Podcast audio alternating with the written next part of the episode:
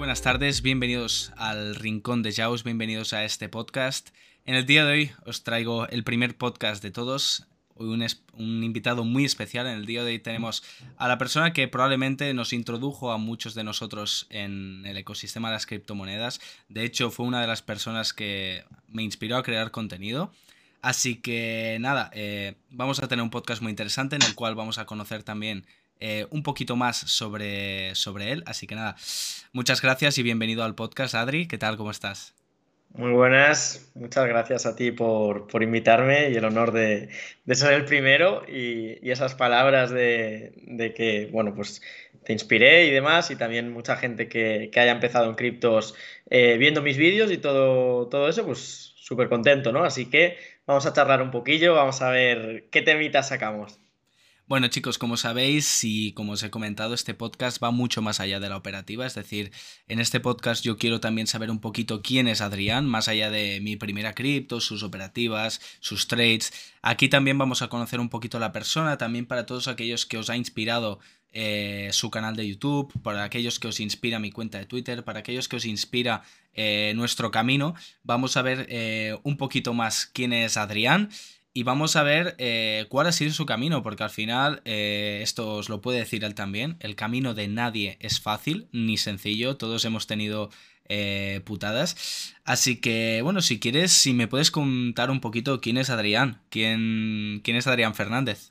Bueno, es un trastornado de Madrid que empieza su canal de YouTube en 2020, en plena pandemia yo ya llevaba más tiempo en las criptos, ya llevaba mucho tiempo pues que me encantaba, que vivía para ello, por así decirlo, pero no vivía de ello, ¿vale? Eh, yo en vez de verme pues series o demás, yo me ponía vídeos de criptos, a mí me molaba mucho y llegó un momento que me di cuenta de que sabía bastante más que el resto de gente, ¿no? O sea, al principio yo pensaba que lo que sabía, pues todo el mundo lo sabía, y hubo un momento que me dijeron, oye, pero tú esto, ¿cómo lo sabes? Y digo, joder, bueno, está ahí, o sea, yo creo que también lo habéis visto. No, no, yo no tengo ni idea, no sé cómo funciona esto, ni de Bitcoin, ni de las criptomonedas, ni nada. Y dije, coño, ¿vale? Pues ya tenía hartos a mis amigos, ¿no? Y con las criptos para arriba, las criptos para abajo, y dije, pues yo, yo tengo que contar esto, yo necesito eh, contárselo a los demás, ¿no? Sacarlo fuera. Entonces, eh, pues decidí abrir el canal de, de YouTube un poquito a regañadientes porque no tenía un setup, no tenía un equipo, no tenía nada, ¿vale? Tenía un móvil y tenía mi habitación de, de chaval, vamos, de, de, crío, esa famosa habitación para los más old school. Y, y nada, pues decidí abrirlo, empezó a crecer poquito a poquito y yo creo que, que empecé en un momento que, que digamos, eh, las criptos empezaron a coger mucha atracción, ¿no? Mucha gente estaba en casa, no podía trabajar, empezó a entender que si tú no trabajas, por lo menos que trabaje tu dinero por ti. Salieron muchas estafas también en aquel momento, salieron sí, un pandemia. montón de piramidales, eh, Quailian, Mind Capital y demás, mucha gente que entró a las criptos por eso y luego ya acabó cogiendo el buen camino. Es una lástima, yo en aquel momento pues eh, crecí mucho también por ser el que atizaba esos scams, ¿no? Eh, agi agitaba un avispero, que era en aquel momento decir cualquier cosa mala sobre esos scams. Y, y bueno, había gente que, oye, veía los vídeos y aun a pesar de estar dentro de, de, de esos esquemas, pues se daban cuenta y decían, hostias, y menudo avispero, ¿eh? Sí, sí. De, de, también, también te venían tontos. Yo no se me va a olvidar nunca un mensaje de uno que me dijo, ya te saludaré desde mi Ferrari que cuando, gracias a Mind Capital. Y dije, joder, tío. Ahora está debajo un puente. Qué triste, qué triste si tu, tu mayor expectativa de futuro es meter el dinero en una empresa y, y, que te asegure una rentabilidad y que con eso te vayas a hacer rico. Si eso Totalmente. es eh, tu expectativa de vida, pues es muy triste. Igual no. que el que espere invertir en criptos y hacerse rico, solo con eso es muy triste. Hay que tener más cosas en la vida, hay que mm, tener más ambiciones, no simplemente a ver si pego el pelotazo o a ver si esta empresa me soluciona la vida, ¿no? Totalmente, además con los esquemas Ponzi en cripto se ve muchísimo. Ya, ya lo ves, cada día sale uno nuevo. Hace poco desmantelaron IM Academy en, eh, aquí mucho en España. Tardado, mucho que, que, mucho han tardado. En mi, en mi, ciudad era una enfermedad, todos con el cortecito del trueno sí. eh, y luego también con el, todo fotos con el móvil y quieres ser tu propio jefe. Al final, eh, ese tipo de cosas, eso estarás de acuerdo conmigo, Adri, que es que lo único que hacen es manchar nuestro sector Y yo es lo que más odio en este, en este mundo. Es lo que más odio. Es, es, una lástima, pero bueno, yo creo que para eso estamos nosotros también, ¿no? Para eh, intentar enseñarle a la gente cuál es el camino bueno y cuál es, eh, digamos, el verdadero potencial de las criptos. No es eh, métete y vas a estar trabajando desde cualquier lado haciendo trading y ganando una pasta, ¿no, tío? Para ganar pasta haciendo trading, para vivir del trading, tienes que tener un capital brutal. Y aún así yo lo digo, y creo que muchos traders estarán de acuerdo. Intenta no ser solo trader, intenta no tener solamente como fuente de ingresos tu trading, porque en trading hay temporadas buenas y hay temporadas malas. Intenta tener otras vías de ingresos y que el trading sea una más, pero que el trading sea tu única vía de ingresos. Es muy peligroso. Yo en su día estaba en esa situación cuando jugaba al póker y, tío, depender todos los meses de que el mes sea bueno es criminal. O sea, es criminal. Eh, tomas malas decisiones, tienes una presión brutal y te quemas. Te acabas quemado muy rápido. Yo dejé el póker siendo rentable y lo dejé porque mentalmente estaba quemado, no podía más. Estudiaba dos horas al día y hacía sesiones de 8 o 10 horas y estaba quemado mentalmente, no podía más. No, no, totalmente. Al final son trabajos que requieren muchísimo esfuerzo mental y el hecho de solo tener una fuente de ingresos, al final, hostia, te pone contra, contra la espada de la pared. Es decir, tú tienes que estar ahí, porque es que si no estás ahí, además, luego, eso estarás de acuerdo, tienes un día malo y se te va el mundo. Se te va el mundo. Y ya, no, y ya, en un día, que hay meses malos también, ¿eh? totalmente. yo, mira, yo tengo la suerte de, de, que elijo bastante bien cuando tradeo. Por ejemplo, los últimos dos, tres meses He tradeado muy poquito, el mercado estaba muy indeciso. Eh, se me hace, siendo sincero, se me hace un poco más complicado tradear a la baja que al alza, aunque, aunque puedo, pero em, se me hace un poco más difícil. Y tengo la suerte de saber elegir bien cuándo tradeo y cuándo no, y no necesitar tradear, que ahí está la gracia, ¿no? Lo que digo de, oye, si esa es tu única fuente de ingresos, vas a estar forzado a tradear días de mierda. Y es que cuando no hay una tendencia clara, Obvio que se puede tradear, obvio que se puede sacar dinero, la dificultad es mayor. Entonces, cuando, si puedes elegir las batallas que vas a, librar, pues yo creo que es mucho mejor. No, y al final esa es una, eso es una ventaja que nos da el mundo de las criptomonedas, el hecho de nosotros podemos compaginar esto con cualquier cosa. Yo actualmente también estoy, soy profesor en criptoanalizando, soy a profesión de blockchain, sí que es cierto que está muy relacionado, pero al final es una fuente de ingresos eh, totalmente aparte de mi operativa. Es decir, yo puedo pegar un pelotazo en el día de hoy, pero seguir, o, no pegarlo, pero yo seguir con mi día a día y seguir creando cosas al final. Em, yo lo que también eh, hago inciso muchas veces cuando abro streaming y hablo con la gente es el hecho de haz más cosas. Porque al final las inversiones. es la típica pregunta, siempre te pregunta alguien, oye, ¿cómo es vivir de las criptos? ¿Cómo se puede vivir de tus inversiones? ¿Se puede vivir de tus criptos? Sí y no. Sí y no. O sea, depende mucho. depende mucho. del capital, depende mucho de la gestión que tengas, depende mucho de, de mil cosas. Y al final, para vivir de tu capital, tío, tienes que tener capitales grandes. ¿Puedes vivir con un capital de 100k?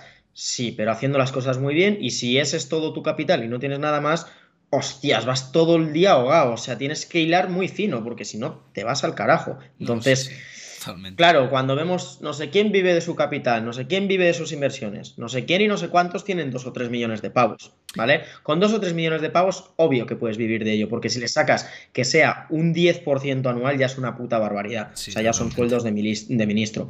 Pero si no, mm, obviamente hay que trabajar muchísimo antes de llegar a esos niveles. Totalmente, bueno, y al final también eh, la mayoría de gente que nos dedicamos a esto, como, como hemos comentado, tenemos otras fuentes de ingresos. Yo, por ejemplo, tengo esto y la mayoría de gente pues tienen, por ejemplo, sus academias, tienen sus otros proyectos aparte. También, por ejemplo, ahora mismo esto del podcast, esto del podcast al final también es un poco para dar Canal de YouTube también da unas rentabilidades. Claro, al, final, mil cosas. Lo que puedes hacer es que estén relacionadas con tu sector para no perder el punto de vista. Intentas hacer siempre esa integración vertical, ¿no? Y, joder, qué mejor que si puedes hacer cosas dentro de tu sector. Luego, si tienes la capacidad de además salirte de tu sector o combinar tu sector con otras cosas, que eso es una parte muy buena de las criptos, pienso, eh, podemos combinar nuestro sector con, mil cosas, con mil cosas. Nos podemos meter en muchos proyectos, en proyectos de fitness, en proyectos de, yo qué sé, tío, hay ahora proyectos de, de, todo, de CBD, de no sé qué, de no sé cuántos y a todo le puedes meter una parte cripto a día de hoy. A todo le puedes meter esa parte cripto, sobre todo eh, ahora con la llegada de los NFTs y el poder crear una comunidad o fidelizar unos clientes a base de esos NFTs, dando ciertas, eh, ciertos beneficios y demás. Entonces, puedes extender tanto los tentáculos, por así decirlo, que es brutal. No, sí, sí, totalmente. Yo de hecho no sé si lo sabes, pero yo estudié cine y de hecho esto también se podría aplicar. De hecho tengo un proyecto que aún no he anunciado que está, está intentando relacionar mis dos pasiones, las criptos y el cine, juntarlo. Tío, pues ya hay algo así por aquí en Andorra, si no recuerdo mal. Eh, sí, pero no recuerdo el proyecto. Sé que eh, lo, estaban, lo estaban haciendo eh, gente que ha hecho un documental que, está, no sé dónde está, está en Apple TV el documental, creo que también lo tiene, se lo compró a Amazon, se llama Into, Into the... Joder, la madre que me reparió. Into the Yellow Blocks, ¿vale? Into the Yellow Blocks. Eh, juraría que era el nombre del documental. Dame un segundo. Sí, ya sé cuál es. Ya sé cuál y eh, sé que esa gente estaba haciendo un proyecto aparte, creo, eh, con el tema de cine y blockchain. O sea que. Claro, yo es que, ¿sabes el problema que he encontrado? Que la mayoría de proyectos que se relacionan al cine y la blockchain son proyectos en los cuales, por ejemplo, el producto audiovisual está enfocado en hablar de criptos. Yo mi idea sería hacer un producto audiovisual de entretenimiento que eh, estuviera, pues, por así decirlo, apoyado con cripto y que estuviese decorado con criptomonedas, pero al final incluso, el producto audiovisual sería entretenimiento puro. Incluso a la hora de producción audiovisual tiene unos gastos muy grandes y ya sabemos que las criptos son perfectas para hacer crowdfundings que luego puedan darnos una rentabilidad. Ya sabes que está todo el tema de las STOs. Ahora eh, puedes tokenizar una empresa y luego dar rentabilidades sobre alguien que ha apostado a, lo que tú hacías y demás. O sea que, el abanico de posibilidades es brutal. No, no, totalmente. La verdad es que el abanico de posibilidades con cripto es enorme y desde aquí pues también animo a que si sois influyentes en ciertos sectores y tenéis conocimientos de criptos, al final, como ha dicho Adri, eh, ¿por qué no probar de combinarlo? Al final es una decisión que yo considero que es muy inteligente. Yo considero que es una, decisión muy inteligente y que le podría venir bien a un montón de gente. Sin duda. Totalmente. Perfecto, pues bueno, un poquito hecha esta introducción, me gustaría también preguntarte, porque nos has hablado de varias cosas, nos has hablado de póker, también de otras fuentes de ingresos, pero para llegar aquí, eh, ¿tú qué estudios has tenido? ¿Has seguido la vía tradicional de universidad, bachillerato, universidad, máster y, luego pues que te cueste entrar al mundo laboral? Más o menos, más o menos. Em, yo hice, hice pues hasta bachillerato, demás. Termino bachillerato. Eh, durante el año que hice de segundo bachillerato me becaron, me dieron una beca eh, y a la vez que estaba haciendo segundo bachillerato hice una especie de mini máster en ESIC que, era sobre marketing digital y demás, empresas y demás, estaba muy interesante. Y bueno, pues yo de ahí dije, joder, yo quiero tema empresas, quiero tal, bueno, pues tema empresas, ¿a qué te metes? A ADE, ¿no? Vale. Eh, sí. Vamos a decir una cosa y es que hace falta ya una carrera, no sé si ha salido ya, creo que se estaba sacando ya en algunas universidades que era emprendimiento que tiene tu cara lo ha dicho todo. Totalmente distinto a ADE, ¿vale? Eh, porque ADE, tío, al final es, eres carne de consultora, eres carne de ser un, eh, organizador, estructurador de, empresas, pero no sabes crear empresas de éxito, no sabes, eh, no, no, te enseñan todo eso, ¿vale? Es todo la parte mucho más económica, analítica y estructural de las empresas. Entonces, Primer año de ADE, por no decir primeros seis meses de ADE, súper desencantado y en cuanto llevaba el primer cuatri dije, yo no voy a seguir en esto. Sé que esta no es mi carrera. ¿Me la podría sacar? Sí. Voy a tardar más tiempo en sacarla porque tenía un peso de las matemáticas mucho más grande del que yo me esperaba y ahora vendrá algún hombre, de ¿qué te esperas? Vale, tú eres muy listo, ok. Eh, yo me, esperaba un peso mucho más teórico también por la parte de, la creación de empresas y demás, y marketing y todo eso que a mí me molaba, ¿no? Entonces, me equivoqué, me equivoqué, hice ahí un cuatrimestre de mierda. En ese cuatrimestre tuve la suerte de conocer a, una persona que era muy, muy buena en apuestas. Iba conmigo a clase y era muy buena en apuestas deportivas, eh, concretamente en tenis de bajo nivel. Y bueno, pues eh, durante ese año, año y algo, yo me metí en eso por probar. Empecé un día, metí 50 pavos y a los al cabo de una semana. Metí 50 pavos a medias con un amigo, recuerdo. Eh, los primeros chanchullos, ¿eh? Sí, 50 pavos a bet, que eran 100 en total y te los doblaban y tenías un bono y demás. Em, a la semana teníamos 2.000 pavos. Joder, eso sí que es una buena cripto, ¿eh? Buen profit, ¿eh? Dijimos, uff, hostias. Ahí te vino la vena, la vena de... me, cerraron la cuenta, cogí a otro colega, oye, vamos a hacer tal, vamos a... Vamos a... Ha pasado esto, probamos. Joder, yo probaba encima ya de los 2.000 que había sacado, probaba otra vez con otros 50, ¿sabes? Cogemos otra hecho, trabajando sobre beneficios. Cogemos otra cuenta y en cosa de lo mismo, una semana, dos semanas, no lo sé. Joder. Dos mil pavos, cuenta bloqueada, mil para cada uno. Y ya dije, ostras, tío, em, este tío la toca, porque este tío era brutal, este tío tenía un grupo de pago y lista de espera y todo el rollo, o sea, era bárbaro, era bárbaro. Y en aquel momento se hacía mucho dinero en apuestas porque eh, los analistas, los propios analistas de las casas de apuestas, no tenían ni la mitad de conocimientos de, los que tenía este tío, ¿vale? Este tío era Gandhi, ¿eh? Porque, sí, a ver, era tan sencillo como que él estaba mucho más metido en ese mercado. Entonces, ¿qué pasa? Que un analista de Bet365 en, en, una, en un partido de tenis femenino ITF él veía que jugaba la número 1500 contra la 2000 y decía, pues la 1500 será mejor, le metemos cuota baja a la de 1500 y a la, y a la 2000 le metemos cuota alta. tenía el mercado estudiado, de verdad. ¿Qué pasa? Que luego llegaba el otro y sabía perfectamente quién era cada una porque se conocía a todas. Eh, sabía perfectamente que jugaban en tierra batida, que la 2000 era buenísima en tierra batida y que la otra, además de no dar ni una en tierra batida, venía de una lesión y no sé qué, no sé cuántos. Todo eso el tío de no lo tenía en cuenta. Entonces,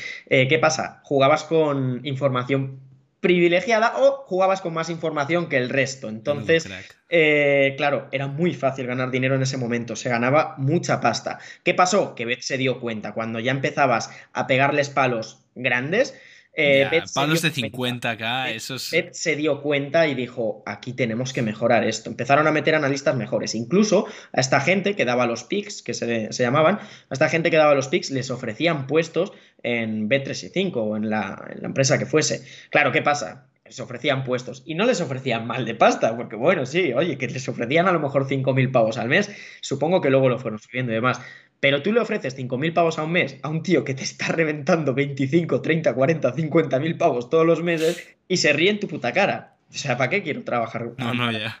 Yo tampoco hubiese cogido. ¿eh? Entonces, es lógico, tío. Y, y nada, eh, en esa temporada de los 18 a los 19 y medio, 20 años, eh, pues gané bastante pasta con esto y me fue muy bien y viví una vida que ningún chaval de mi edad estaba llevando, tío. Iba a cenar todos los días a sitios caros, cenas eh, bastante repetidas de 40, 50, 60 pavos que con 18, 19 años. No, no, a la gente. Eh, y, nada, eh, muchas experiencias, muy guay. Pero bueno, pues hubo un momento que no me merecía la pena todo el tiempo que estaba gastando para el dinero que estaba ganando ya en ese momento, porque ya estaban ajustando mucho las cuotas y estaban apretando mucho la tuerca, ¿sabes? y dije, bueno, hasta aquí, vamos a otra cosa. Entonces, pues nada, al final eh, esto terminó y, yo seguí con mi vida. Yo cuando dejé ADE aquel año, al año siguiente me apunté a otra carrera que era Publicidad y Relaciones Públicas. Encajaba mucho más con lo que yo esperaba, aunque bueno, tampoco era lo que yo quería porque iba muy coja la parte empresarial, la parte de, vamos a hablar de money, vamos a hablar de cómo se crean empresas. No, estábamos mirando más el éxito de las empresas, sí, pero por la publicidad que habían hecho, por su comunicación, por todo eso, ¿no? Pero bueno, cuadraba más con lo que, con lo que yo, mm, digamos, me manejaba guay y me, me molaba, ¿no? Entonces... Eh, publicidad Relaciones Públicas en la Complu de Madrid. Seguramente alguien que esté viendo el vídeo eh, haya estudiado en esa, en esa facultad, preciosa facultad. Es mentira, es feísima. Es una facultad muy fea, tío. Era una antigua cárcel de mujeres, eh, así que imagínate lo fea que tenía la puta facultad. Todo de hormigón, tío. Feísima, feísima. Pero bueno, muy mítica, ¿eh? Muy mítica, facultad de CC Info en, allí en, la Complu. Y nada, eh, me metí a la carrera, aparecía poco por clase, la verdad, aparecía poco por clase. Y cuando llevaba dos años de carrera, pues decidí irme tres mesecitos, un verano, a Londres. Y bueno, no tenía necesidad, la verdad, eh, pero me fui a Londres sin dinero, por así decirlo, sin casa y sin trabajo. Un poco a la aventura, un poco a decir, quiero curtirme. O sea, no tengo la necesidad de hacer esto, pero sé que me va, me va a traer muchas cosas, ¿no? Entonces, eh, así fue, me fui para allá. Cuando digo sin dinero, me fui con mil euros, ¿vale? Quien haya estado en Londres sabe lo que le duran mil euros. Te, te da para poco, te da para bien poco. Vale, pues eso. Y, y nada, me fui para allá y al llegar allí, tío, yo fui con un amigo y mi amigo el cabrón había estado antes en Irlanda, tenía un inglés un pelín mejor que yo, no tanto a nivel técnico, pero sí a nivel de hablar, ¿no? O sea, él era el que en clase, en el colegio, el inglés lo suspendía, pero se fue un año a Irlanda y lo hablaba guay lo hablaba guay. Tirado, porque cuando tú aprendes a hablar, pero no aprendes realmente inglés, pues no tal, pero te comunicas mucho mejor que alguien que sí, que podía sacar eh, el inglés bien en el colegio, pero que luego eh, no ha estado nunca en el campo de batalla, ¿no? Entonces, eh, llegamos allí y, tío, yo tenía experiencia ya de camarero, yo había estado currando de camarero anteriormente, veranos y demás, eh, más de jovencito, ¿no? Pues eso, con 18, 19 años, yo aunque estuviese ganando la pasta de las apuestas, yo seguía currando y demás. ¿Y ese dinero te lo guardaste tú en la cuenta y, no lo tocaste en ese, entonces? Ese dinero lo guardé, también hubo parte que se gastó, me fui, viajé mucho, me compré un buen ordenador, bueno, demás, ¿no? Eh, buenas cenas también, oye, bien gastado. Disfrutado, vaya. Ahora me arrepiento de, lo único que me puedo arrepentir es de no, no haber tenido la educación financiera que tengo ahora. ¿Sabes? Porque con ese dinero y en ese momento, te estoy hablando de 2016, 2000, no, sí, 2016. 2016, es que en 2016 me fui yo a Londres, o sea, es todavía anterior, tío, es 2014-2015, creo. 2014-2015 ganando ese dinero, tío, si hubiese tenido un mínimo de educación financiera y se me hubiese pasado mínimamente por la cabeza el tema Bitcoin, si se me hubiese presentado esa oportunidad en aquel momento, coño, tenía pasta para meterle, ¿sabes? Ahora quizás estaríamos haciendo la entrevista en su yate, chicos. pero... En, Los Ángeles, tío, en una mansión. Y imagínate, con el flujo de dinero que se ganaba de las apuestas, lo fácil que era decir, pues mira, meto 5 o 10 mil pavos aquí al Bitcoin este y que sea lo que Dios quiera. Coño, le metes 5 o 10 mil pavos a Bitcoin en 2014-2015 a 500 pavos el Bitcoin. No hubiese pues salido rentable, la verdad, no, no nos vamos a negar. Hubiese sido un buen trade. Entonces, eh, es lo único que me jode, pero tampoco, o sea, me refiero, no es culpa mía, no, no pude hacer más. Ojalá me hubiese entrado eh, las ganas de aprender más sobre educación financiera en, en ese momento, ¿no? Y, nada, pues tema Londres, llegamos allí y coge y, empezamos a buscar trabajo. Sí, él tenía un inglés mejor que yo, pero tío, yo había currado en hostelería, yo sabía llevar una bandeja, yo sabía... Eh, importante. Muy importante, ¿no? Muy importante. Vale. Eh, él no tenía ni idea, tal. Llegamos, en la primera semana encuentra curro, el tío, de primeras, ¡pam!, en un restaurante. Yo buscando curro, hago, hago pruebas, allí haces trials que se llaman, un día vas un día a probar y a ver qué tal. Y, nada, tío, que no hay manera, que no me cogen en ningún lado, que, me, que no me suelto con el inglés. Y ya hubo un momento que dije, tío, que hay que echarle cara. Si hablo mal inglés, hablo mal inglés. Si me equivoco, me equivoco. Pero no puedo hablar como si fuese retrasado. Yo voy a hablar rápido y el que me quiera entender, que me entienda y el que no, que se apañe, ¿sabes? Lo típico de vamos, hacia adelante total, o sea, huida hacia adelante. Y. Y después de un mes de pasarlo muy mal, porque yo estaba allí, veía cómo se me estaba acabando el dinero, me llamaban mis padres, eh, ¿qué tal? Bien, tal. Mis padres ya se dieron cuenta que no estaba bien. Mi madre me dijo, oye, que no has ido allí a pasarlo mal. Que si te hace falta dinero, que lo uses. Que no te gastes, no uses dinero no te gastes dinero en irte a cenar de puta madre, además. Pero si te hace falta pasta, úsala, que la, que la tienes, coño. Pero yo iba en ese modo supervivencia, ¿sabes? Yo. Ibas a la aventura. Sí, esperaba que le quedase una hora para cerrar el supermercado para comprar las cosas más baratas, que eran las que iban a caducar, rollo así, ¿sabes? O sea, yo intenté apurar, intenté, eh, con los mil pavos que fui, eh, llegar hasta, hasta el final o volverme, ¿no?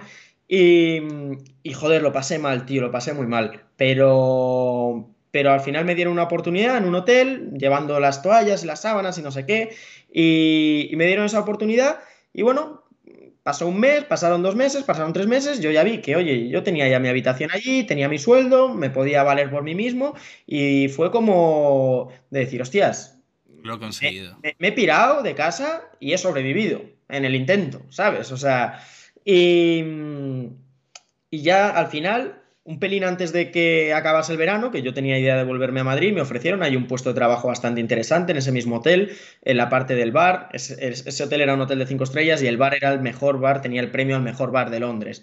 Eh, para sentarte a tomar algo allí tenías que hacer una consumición mínima de no sé cuántas libras, o sea, bueno, eh, un bar súper top, pagaban bien y me iban a enseñar muchísimo, me iban a enseñar coctelería de alto nivel y demás. Estuve a punto de quedarme, estuve a punto de quedarme, me lo pensé muy mucho. Tomé prácticamente la decisión de quedarme y en el último momento dije que no y me volví a España y dije, termina la carrera y ya tendrás tiempo de volver a intentar esto. Ahí se me metió esas un poco decisiones difíciles, ¿eh? esas, de... difíciles. Ahí ya se me metió un poco el gusanillo de, hostias, tío, y a lo mejor de coctelería podría haberme ido bien, no sé qué, me empezó a llamar un poco coctelería, pero bueno, al final no, no, no hice nada. ¿Y tú allí cuando estabas en Londres, antes de pillar el trabajo, dónde dormías? Esto fue jodido, tío. es que me ha venido a la cabeza porque has dicho antes, me dieron la habitación, ¿no? Pero... Sí, el primer mes, las primeras dos semanas, eh, fuimos a un hostel. Pero, tío, hay hostels y hostels. ¿vale? Hay hostels de peña que va, está tres días y se pira y es gente joven y demás, y está el hostel que fuimos nosotros. El, hostel que fuimos nosotros era el peor hostel de todo Londres, el más barato eh, y el más marronero de todo Londres, ¿vale? Entonces, ¿qué pasaba con ese hostel? Que no era un hostel de paso, era un hostel que había gente que llevaba dos o tres años viviendo en ese hostel. Y te aseguro que no eran para nada la mejor gente que te podías encontrar en Londres, ¿vale? O sea... Pasabas mal las noches de decir, me van a robar, si dejo aquí esto tal, o sea, muy mal. Escuchabas unos ruidos por los pasillos que decías, madre mía, ¿dónde estoy, tío? No, sabía si era... Claro. Y la, primer, la prioridad, las primeras dos semanas, fue encontrar un piso, fue encontrar una puta habitación para compartir mi colega y yo, porque, porque, tío, es que aquello era aquello era vivir cerca de, la indigencia. O sea, de, verdad, era muy loco. Eso en los pasillos era escuchar un ruido, no saber si era la llorona o alguien que te venía a atracar. E, era, era muy loco, era muy loco, ¿eh? Era muy, muy loco. O sea, y, o sea, para que te hagas una idea, compartías la habitación con siete, ocho personas, ¿sabes? Ahí en literas, o sea, muy mal, muy mal, muy mal. Pero bueno, que tienes que pasar por esas también. ahora, lo, ahora lo recuerdo con mucho cariño, ¿eh? Ahora lo recuerdo con mucho cariño. En aquel momento las pasé putas en aquel momento las fases Entonces, ¿ahí en qué, edad tenías? Has dicho unos 19, 20, ¿no? Eso fue 2016, tendría, sí, eh, unos 20 años. Ah, vamos, es como si me fuera yo ahora para allá. 19, 20 años, sí, tío. Sí. Y, y, nada, y la prioridad fue esa, buscar una habitación, porque es que eso era inhumano, es que eso sí que te iba a llevar a la depresión, o sea, muy mal. Y nada, esa fue la experiencia de Londres, y fue volver de Londres, tío, y, y esa sensación de decir, he podido, ¿sabes? Ahora mismo me podría comer el mundo. Se te quitan las vergüenzas, se te quitan los miedos y dices, venga, va. Llegué a Madrid y yo siempre lo he tenido claro, ¿eh? independientemente de que tuviese la pasta de las apuestas, siempre hay que trabajar, siempre tienes que estar haciendo dinero. Y llegué a Madrid, empecé a echar currículums en restaurantes y empecé a currar en un restaurante ahí en Madrid. Eh, yo iba a la universidad y jueves, viernes, sábados y domingos curraba en el restaurante. Y fue, eso lo hice durante un año y fue un año que, a ver, fue un año de puta mierda, me refiero. es tu año, son tus años universitarios y tú estás currando. Y estás currando, estás currando en hostelería, estás currando en hostelería en un restaurante que cerrabas a las 2, 3 de la mañana todos los días, que estabas hasta la polla, que no te apetecía salir de fiesta con tus colegas y que al día siguiente tenías que ir a dar las comidas. Y yo tengo unas resacas malísimas, o sea, yo no podía salir de fiesta porque luego no podía trabajar, ¿sabes? Entonces... Entonces fue un año de. Fue un año de, currar y de. Y que era lo que había, tío. Ya está. No había más historia. Pero. Pero guay. Y después de ese año, tío, yo siempre estaba en busca de negocios, en busca de emprender algo, demás. Eh, me, me, senté con un colega mío que siempre hablábamos de negocios, siempre estábamos pensando qué podíamos montar. Bueno, un colega mío fue. Era fue colega mío porque antes fue mi jefe. Yo cuando tenía 14, 15, 16 años trabajaba en las discotecas Light de Madrid de relaciones públicas. Y yo tenía mi grupo luego de relaciones públicas y, era, y, daba flyers y metía gente y listas y no sé qué y no sé cuántos. He hecho muchas cosas, macho. No, no, eres un buscavidas, y, eh, y, el, que era, el que era en aquel día mi jefe, luego nos hicimos muy buenos amigos y, y de hecho, bueno, él estuvo un tiempo en Nueva York estudiando y yo cuando estaba con las apuestas, estaba ganando pasta, pues me fui allí a Nueva York a verle, fue una experiencia muy guapa y demás. Y, nos sentamos y me dijo, oye, tío, la peluquería debajo de mi casa, que es de caballeros, cierra, mi peluquero de toda la vida, me llevo muy bien con él, he estado hablando con él, me ha dicho un poco números, yo le veo siempre a la peluquería petada, creo que no es un negocio difícil y si nos metemos, Vale, pegas ¿Tú tenías experiencia vueltas. cortando el pelo o algo así? Eh, ni el de los huevos. O sea, no. O sea, No, yo es que cuando había oído eso, la historia, yo decía, hostia, sí. pues Pues igual el Adri se ha hecho algún puto cursillo de. Le- le de- de- gustará, de- ¿sabes? tal. Que va, claro, que va. le, le molará el tema, Yo yo qué con sé, el pelo- el pelo. No, yo con el pelo lo único que busco es que no se, o sea, aguantarlo lo máximo posible y que no se me caiga. O sea, yo llevo holdeando el pelo ya muchos años, que parece que me voy a quedar calvo, pero al final no. ¿sabes? O sea, eso es lo máximo, mi máxima relación con el pelo. Así Bueno, que, yo tengo un peluquín que déjate, lo que pasa es que yo lo contrario, yo no, yo no puedo aguantarlo de pie, a mí se me cae, tío. No puedo holdearlo. así que eso. Y bueno, tío, pues hicimos ahí unas cuantas cuentas. Haces las cuentas mal porque no tienes experiencia. Hicimos unas cuantas cuentas. Ah, pues sí, pues esto, esto es rentable. Vamos, venga, para adentro. Ala, de cabeza. Pillamos el local, lo reformamos entero, eh, lo ponemos súper bonito, no sé qué, tal. Contratamos dos personas, por inexperiencia contratas dos personas y lo que haces por inexperiencia y por ser buena persona, eh, de primeras indefinidos. No hagáis eso nunca en España, chicos. Eh, me sudan los cojones que te, te digan que eres eh, un explotador o que haces contratos de mierda. Mi, mi moraleja es, hice esos contratos de, indefinidos de primeras y fue un error enorme. Eh, en cuanto se acabó, digamos, el pequeño periodo de prueba que tienes, aunque sea indefinido, empezaron a vaguear y empezaron a saber que tenían la sartén por el mango. Y cada vez vas estirando más el chicle y vas intentando que diciendo, bueno, esto lo reconducimos, no sé qué tal, y cada vez te tienen más pillado porque eh, los números no salen, cada vez te cuesta más pasta despedirlos, es un auténtico follón, es un auténtico follón. Eh, y nada, empezamos ahí la pelu, no sé qué, súper bien, muchísima ilusión, tal. Los primeros meses eh, no perdíamos dinero, que ya era bastante, porque claro, de las cuentas que echamos a las cuentas que luego fueron, pues mira, tú primero echas las cuentas y como no tienes ninguna experiencia, eres optimista echando las cuentas, ¿no? Eh, cuando hagáis cuentas para negocios, ser lo más pesimista posibles, siempre, Tirar ¿vale? a la baja. a lo más bajo posible. Y luego, cuando tiraba, cuando mirabas qué gastos ibas a tener, pues bueno, no sabías tampoco lo que sabes ahora de cómo funciona el país. Y lo difícil que es tener una empresa y que sea rentable. O sea, Sí, eh, mi madre me lo dijo muy bien en su día. Me dijo, hijo, hace años tú abrías un negocio, levantabas la persiana y empezabas a hacer dinero. Y dice, ahora, antes de levantar la persiana, has tenido que poner una de dinero por delante ya, que es brutal. O sea, brutal. Eh, entonces, pues bueno, no echas las cuentas bien, tú dices... Es lo no- típico que pasa, al final hay Sí, muchos gastos que... sí, piensas en no sueldos, no, sabes, no, no tienes en cuenta todo lo que te van a meter de seguridad social, de no sé qué, eh, los, el IVA trimestral, eh, impuestos de sociedad, una reventada. Al final, el, el resumen es. El machetazo Sánchez. El, resu- el Bueno, resumen es, y os lo explico. Imaginaros que mi peluquería facturase 10.000 pavos al mes, que no, las no los facturó ni un mes, ¿vale? O sea, imaginaros que facturas 10.000 pavos al mes a 10 o 12 pavos que, cortamos, que cobramos el corte de pelo, que ya tienes que cortar pelos, no, ¿vale? estaba bien, ¿eh? 10 Ya euros tienes- el corte no está Sí, nada mal, ¿eh? Sí, ya tienes que cortar pelos. Vale, teníamos dos empleados que se les pagaba, creo que le quedaban unos 1.200 netos, que eso con seguridad social, cada persona nos salía 2.000 pavos al mes. Es que ¿vale? la gente, la gente no entiende eso, ¿eh, Adri? O sea, No, no, la gente no entiende. mu- mucha gente no entiende. O sea, yo creo que realmente en los contratos y en el sueldo mes a mes, a los trabajadores se les tendría que dar un informe en el cual se viera lo que me has costado, lo que te acabas llevando, para porque la gente dejaría, eh, mucha gente dejaría la fábula esta de a que hay que subir los impuestos a, las em- a los empresarios. Porque la gente se daría cuenta de lo que le acaban quitando, porque Claro, mi padre, por ejemplo, él tiene una inmobiliaria y sabemos lo que es eh, la seguridad social. Sabes lo que es que de mm, que te quiero pagar 1500, pero es que me cuestas 2100 o 2200, ¿sabes? Que no Sí. te puedo pagar tanto, porque Sí. es que me, me cuestas un riñón. Sí. Entonces, esa es la movida, tío. Tú ponte que facturas 10.000 pavos, que no los facturen ni un mes. Pero ponte que facturas 10.000 pavos y tú dices, joder, 10.000 pavos, ¿eh? Vale. Eh, cada persona te cuesta 2.000 pavos. Ya se te han ido 4.000. Un alquiler de... No, no recuerdo, creo que eran unos 1.200 el alquiler.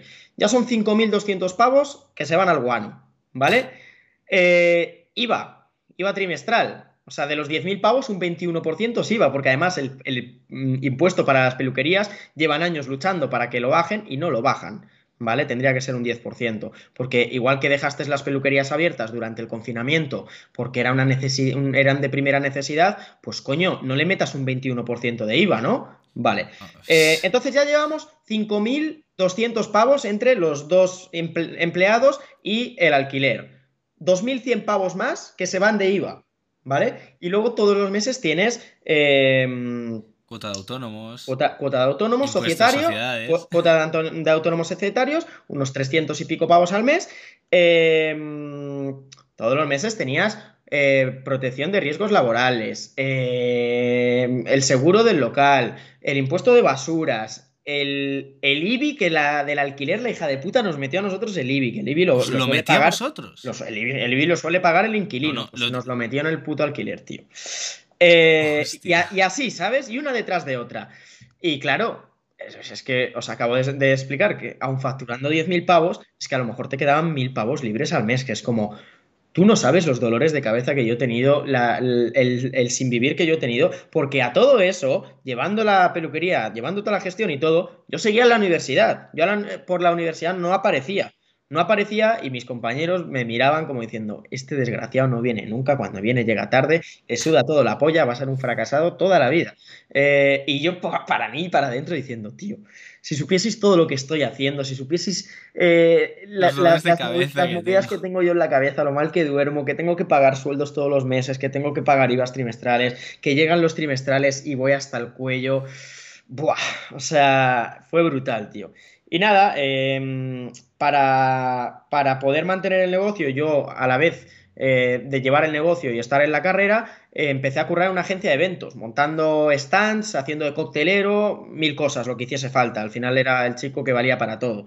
Eh, fueron un, año y medio de, de, meterme una tralla brutal, o sea, de, intentar levantar el negocio que no hubo manera, currar un montón para que lo que ganaba fuese para pagar, eh, vamos, para sostener el negocio. O sea, es que gana, había meses, tío, que a lo mejor ganaba 1.200 pavos iban directos a, pagar cosas, ¿sabes? Que era como...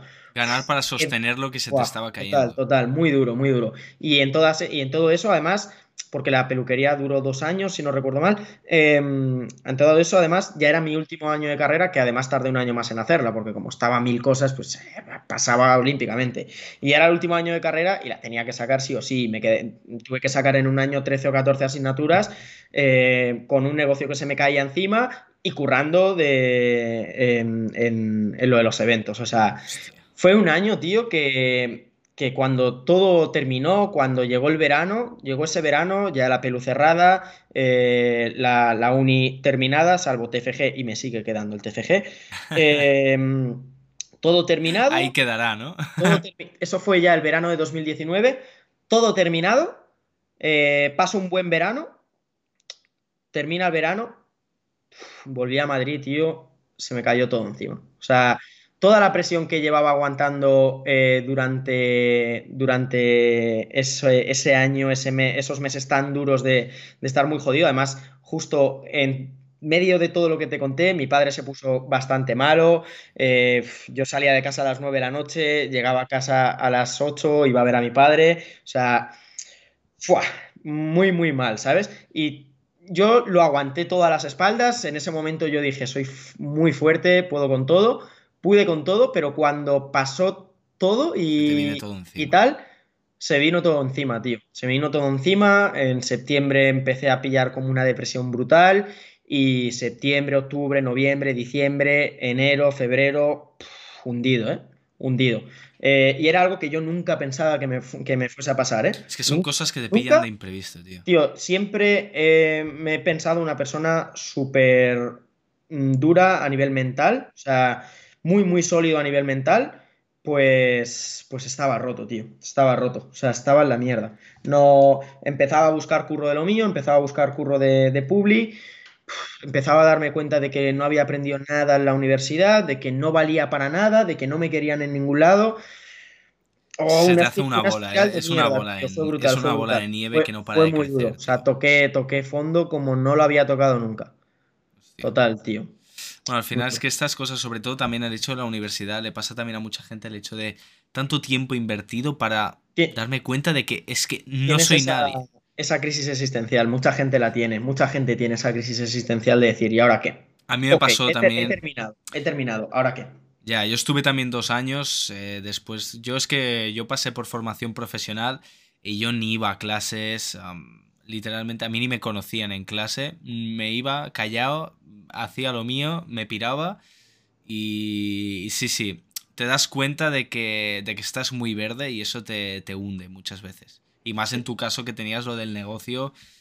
Sí, bueno, a ver, aquello ya había terminado, pero bueno, fue un poco el decir, vale, ya el negocio ha salido mal, bueno, vamos a ver si mi carrera profesional tal. No, mi carrera profesional es inexistente y el futuro es de momento una mierda porque no sé hacer nada. Y, tío, hacer entrevistas y tal, y no había manera. A ver, yo también en las entrevistas era un poco peculiar porque, la, me refiero, peculiar. La persona que te hace la entrevista es una persona que ha hecho muchas entrevistas, que es una persona de recursos humanos, eh, porque eran empresas, o sea, joder, hice entrevista para eh, mm, L'Oreal, hice entrevista para Johnson Johnson, la farmacéutica, o sea, son empresas que tienen un cribado muy, muy bestia y que la gente que te está analizando, por así decirlo, saben muy, saben muy bien de qué pie cojeas, ¿no? A ver, el pie del que yo cojeaba es que sí, voy a currar en esto, tal, pero yo tengo un hambre y una ambición que no me vais a tener aquí 5 o 10 años, que no me vais a tener aquí...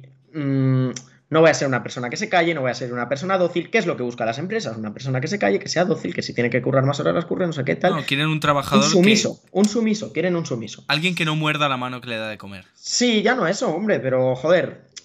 Yo era un rebelde, tío. bueno, también porque tú, aspirabas a más. Hay mucha gente que se conforma. Yo tengo... Totalmente, o sea, ellos lo, lo, veían. De este chaval se nos va a ir. No, no vamos a tener a este tío cinco años, ¿sabes?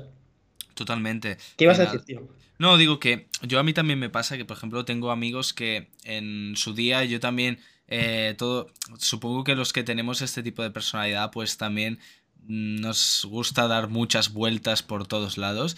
Y yo también tengo el amigo que es como el ejemplo de eso, persona que está trabajando en un, en un McDonald's, que hace sus horas, que si hace más horas las tiene que hacer, que acaba cabreado el día, pero las tiene que hacer.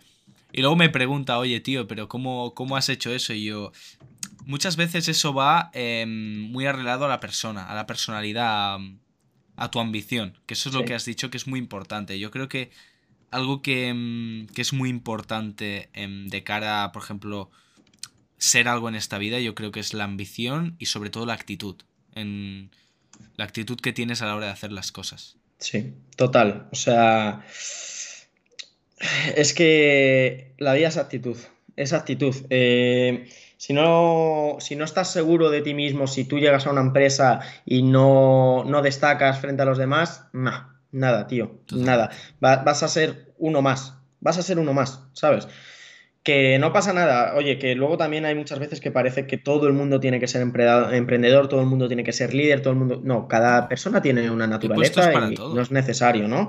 Y, no es mejor una persona que otra, no porque seas uno más o tengas una vida más simple o te conformes con tener una vida tranquila y demás, no eres menos que alguien que es súper ambicioso y emprendedor y tal. Que hay veces que parece que, no, tío, yo soy súper ambicioso y la gente que no hace nada, pues que gilipollas, que, que les da todo igual y que triste y que no sé qué cada, uno tiene que buscar cuál es su felicidad. Yo pienso que eh, las personas que son un poco como yo, así tan ambiciosas, eh, realmente no encuentran la felicidad en una vida estable, por así decirlo. O sea, y hay otras personas que sí que encuentran la felicidad en una vida estable, tranquila, ¿no?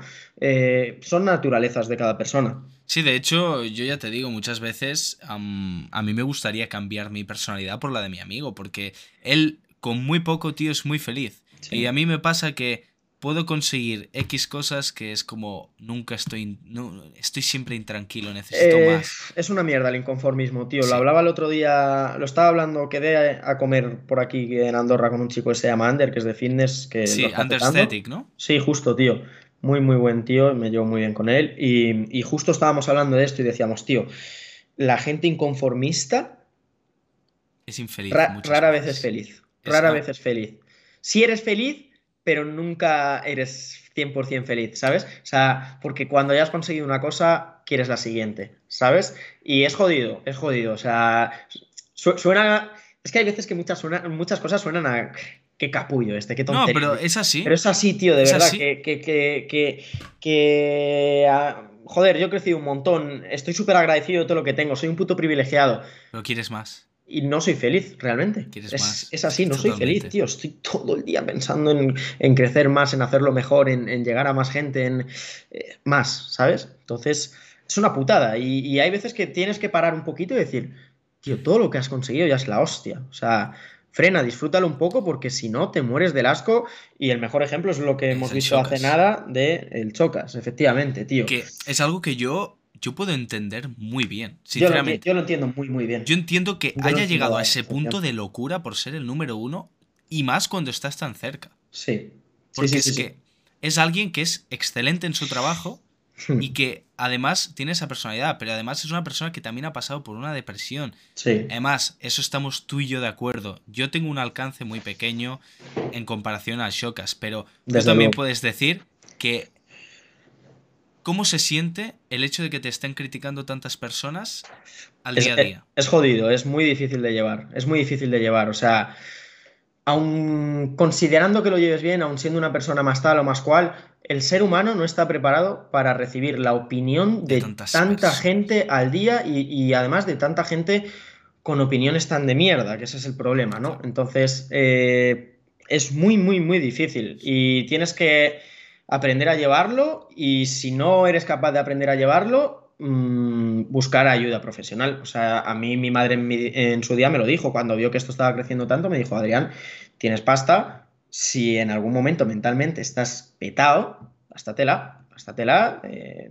te- ves a un psicólogo o una psicóloga y, y que, te ayude, no por ningún motivo, no, no, no por nada en concreto, sino por saber llevar todos los cambios que estás teniendo en tu vida, tanto los cambios que estás teniendo en tu vida como, la, como esa presión y, ese, y, y las críticas y demás, ¿no? O sea, es, y es en su complicado, nivel, es que no me quiero En su- imaginar. En su nivel tiene que ser brutal. Es que, Adrián, o sea, imagínate, yo por ejemplo que puedo recibir que 10 críticas al día, tú debes recibir 30, 40, el d- 4000 críticas al día. Hostia, al final no debe ser agradable que Sí. tú entras a Twitter, te pones con el móvil, hijo de puta, que si calvo, que si viejo, que si feo, no y, sé qué. y pa- y para, y para mí esas son las que menos me importan. O sea, a mí, a cuando mí te esas son las que ningunean. menos- cuando te ningunean y tu Eso trabajo y ellos son mejores y ellos tal. Y es como... Eso es lo Tío, jodido. Y he es de hecho hecho lo que muchas horas en esto, claro. He hecho un... Porque yo por un lado lo veo y digo, joder, qué tontería. Se enfada porque le han dicho que es malo a un juego. Y, por un lado es una tontería, pero por otro lado hay otras veces que eh, se enfada cuando le ningunean, cuando menosprecian su trabajo. Y es que creo que para alguien que le gusta mucho lo que hace y lo hace con pasión, Es que que, menospreci- menosprecien tu trabajo es de las mayores ofensas que te pueden hacer. O sea, es muy doloroso. Es están como que te- pisando tu te- ilusión. te llega, te llega al alma, te llega al Sí, alma. Es como cuando tú preparas algo, tienes un proyecto, no sé qué, tal, y, y te dicen, pues vaya mierda, es como... No, es como si yo, por la, ejemplo, estampaba la cabeza, hijo de puta. Es como si yo, por ejemplo, Adri, el día de mañana, con el día de la- el evento de la velada, sale mal y empiezan a lloverme Full críticas. y es como... Yo me tiro por el balcón. Es, Es como tú lo has intentado, Claro, tío. Tú, exactamente. tú sabes todo lo que hay detrás y lo difícil que es que salgan estas cosas bien, no sé qué. No, no lo sabes, por eso opinas. Y, po- y- y por. Bueno, ya no vamos a hablar mucho más, porque eh, también a veces, como puede pasar un poco lo del chocas, que vuelcas un poco ese odio que te están generando ellos, lo vuelcas de vuelta y empiezas con, pues vaya puta vi- vida de mierda que tienes que tener para ponerte a opinar de esto, de lo otro y tal. Es un círculo vicioso. Yo qué sé, tío, yo desde hace mucho tiempo eh, trato de no criticar lo que haga la gente, independientemente de que me parezca mejor o peor, ¿sabes? O sea, mm, yo antes era más criticón, mucho más criticón, y te, ya no criticón de ir a criticar a alguien, sino en mi cabeza de ver a alguien, un influencer, lo que fuese, y decir, "Pff, qué gilipollas, eh, eh, diciendo, diciendo esto y luego digo, que diga lo que le salga de los huevos. O sea, mientras no le haga mal a nadie, mientras no me haga mal a mí, que haga lo que le dé la gana. O sea, ¿y yo por qué le tengo que criticar? Yo, ¿quién soy yo para criticar la vida de otra persona que ni conozco y no conozco ni sus circunstancias ni nada? ¿Quién soy yo para, para hacer eso? Nadie. Pues, y, a- y además, ¿para qué voy a gastar mi tiempo y mi energía en criticar a alguien? No, no. La voy a usar en algo mucho más eficiente, mucho que, que- que me aporte a mí mucho más, ¿sabes? No, totalmente. Yo para eso soy un poquito más de mecha corta. Yo a veces depende. Yo es que a mí también me ha pasado alguna vez que me han dicho literalmente que copiaba trabajos y bueno, a mí eso es lo que más rabia me da. Hubo un día que estaba con, mis compañeros de, la empresa, estábamos reunidos y leí un tuit que ponía, este estudio lo, has copiado o copias estudios de no sé quién. Y yo le, le, solté, pero un beef. Sí. Tweet longer, tremendo, pero... Sí, además es que... Eh, tío, es, muy jodido porque llegan muchos más comentarios buenos que malos. pero hay, ciertos comentarios malos que te tocan mucho los cojones. Y también depende de cómo te pillen y, el día que te pillen. Oye, que somos personas, tío, que cada uno tiene sus movidas y sus problemas y sus rayadas, ¿sabes? O sea, y hay días que estás más. Mm, tienes menos ganas de que nadie te toque la polla. Y oye, si tú no tienes exposición a redes sociales, pues bueno, puede dar la casualidad que tengas un día de que no te quieres que nadie te toque la polla y te cruces por la calle con un tío que te toque los cojones, por lo que sea, o, lo que sea, ¿no? Pero aquí no va así, aquí es, da igual, yo aunque tenga un día que no me apetece que me toque nadie la polla, sé que me la van a venir a tocar. O sea, es que estoy todo el día expuesto a esto. Hay que aprender a, llevarlo y hay que aprender a vivir con ello, aunque es muy, muy difícil. Y yo creo que es algo a trabajar y es algo que, que, trabajo y que, quiero trabajar a nivel profesional incluso, porque creo que es sano. No, totalmente. Y al final... es mucho peor. Es seguir creciendo, es seguir creciendo. Y una cosa que, me ha venido a la cabeza cuando me has comentado lo de que tus padres eh, te empezaron a, decir lo de la ayuda profesional y tal, ¿cómo lleva tu familia el hecho de, que seas un chico tan, tan movido? Porque te has ido para Londres, luego no sé qué, luego youtuber, luego Andorra. ¿Cómo lo lleva tu familia eso? A ver, a mi madre le da muchos disgustos, entre comillas. no disgustos, pero mi madre es la típica madre, ¿vale? La típica madre es esa madre que, bueno, o sea, palabras textuales de mi madre. Em, vale, ya está muy bien lo de la peluquería, no ha salido, no pasa nada, venga, ahora busca un trabajo de lo tuyo, empieza de becario, que te vayan pagando un poquito, a ver si te si te contratan, si tienes un sueldo normal y poco a poco vas escalando y a ver si el día de mañana puedes tener un buen sueldo de 2.000 euros. Que ya tiene cojones que un buen sueldo sean 2.000 euros, pero bueno, temas aparte. Eh, eso es lo que quiere tu madre para ti. Y que no tengas ni el más mínimo riesgo de que te, vayas, te vaya mal en la vida. Eh, Vale, pues tienes un hijo que, que, le mola ir todo el día a la cuerda floja, que le mola meterse en fregados, que, que vamos, que es que es, es puente o lampo este chaval, o sea, es que, es que no, ha, no ha salido de una y ya se está metiendo en otra, ¿no? Entonces, mi madre lo ha llevado mal durante mucho tiempo. Y luego, por otro lado, también mi madre eh, le, preocupaba, mucho una cosa, que me lo dijo en su día y me dijo, eres muy, muy ambicioso, y está bien, pero eh, te pones objetivos muy altos y si no, mm, si no los consigues, te vas a frustrar. Y vivir frustrado es de las peores experiencias en la vida. Y hay gente que vive frustrada y es así, ¿sabes? Eh, y es muy duro vivir frustrado. O sea, yo, eh, eh, vivir frustrado me refiero, yo conozco, conozco la frustración igual que cualquiera, pero una cosa es la frustración puntual y otra cosa es vivir frustrado, ¿no? Entonces a mi madre le daba mucho miedo eso, que yo me pusiese objetivos altos Mm, y, que no llegase a ellos, porque sabía que yo tenía tanta convicción de que iba a llegar eh, y me iba a, ir bien en la vida, que mi madre temía mucho de que no me fuese bien en la vida y acabase pues teniendo una vida quizás más normal, ¿no? Un poco la vida que ella quería que tuviese. Me pasa muy parecido, tío. Y de hecho, nuestra... a mí mi madre también me... Bueno, le he dado cada disgusto también. Que un día estoy aquí, otro día estoy a Madrid y no se lo digo, pero porque se... típicas cosas que se te olvidan. Pero... Pero sí, sí, al final es lo típico de que lo hace con toda la buena intención del mundo de quiero que te vaya bien, tenerte cerca. Yo a mi madre no sabes los disgustos que le doy cuando le digo que me quiero ir a vivir a Australia. No sabes la cara que se le pone a la pobre. Le he dicho, primero quiero empezar por Andorra y ya, ya se lleva las manos a la cabeza. Son madres, tío, son madres. Mi padre, por ejemplo, mi padre es otro rollo, mi padre es muy peculiar y mi, y mi, padre eh, siempre es como yo confío en ti, ¿sabes? Mi padre siempre ha sido, yo confío en ti, no me preocupa lo que hagas, porque sé que, sé que eres espabilado y que vas a salir por un lado o por otro, que, que, es, que sí, que no, que no necesitas, que, que, tú te apañas, ¿sabes? O sea, mi padre libertad para ello. No, total, total. Mi padre nunca me ha dicho tendrías que hacer esto, tendrías que hacer lo otro, demás. Siempre ha sido de ah, yo confío en ti y, mm, bueno, al final, por suerte, tenía un poquito también esa de cal y esa de arena, que es, es lo necesario, un, que, confíen en ti, pero que también te pongan en tu sitio para muchas cosas, ¿no? O sea, eh, por ese lado, tío, creo que, he tenido la suerte de tener eso, una de cal y una de arena. Bueno, sí, al final siempre, siempre va bien tener ese frío y caliente. A mí me pasa igual. Mi padre es el que me anima a hacer las cosas y mi madre es la que me desanima a hacer las cosas. Que, está feo, ¿eh? Que luego, joder, yo le, tengo muchísimo aprecio, solo faltaba, ¿no? Pero sí que es cierto que a veces te desanima un poco, pero no, no, se lo, no te lo tomas a mal, como si es, es un amigo te intenta desanimar en algo que quizás ya va.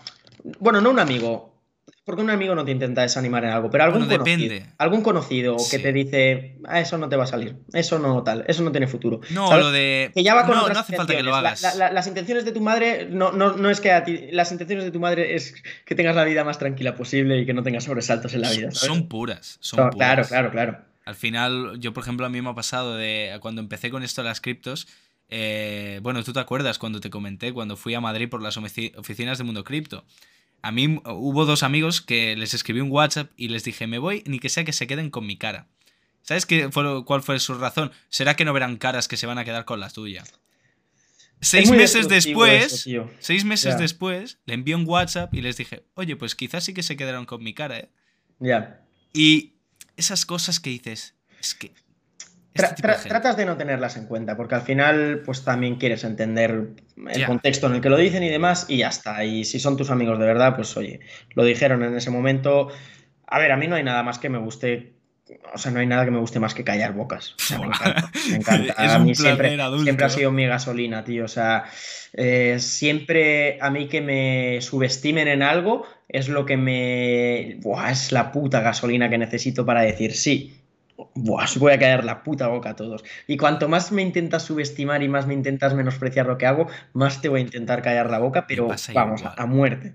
Me pasa igual, tío. Es algo, es algo que te motiva el hecho de tú, tú te piensas que yo no voy a pisar. O sea, ya, aunque al final tu, motivación no es pisar a nadie, ¿sabes? Pero una vez te han mm. intentado pisar a ti, ahora te voy a pisar yo a ti, ¿sabes? Totalmente, totalmente. Eso, eso pasa, pasa en todo, en todos los aspectos de la vida, creo yo.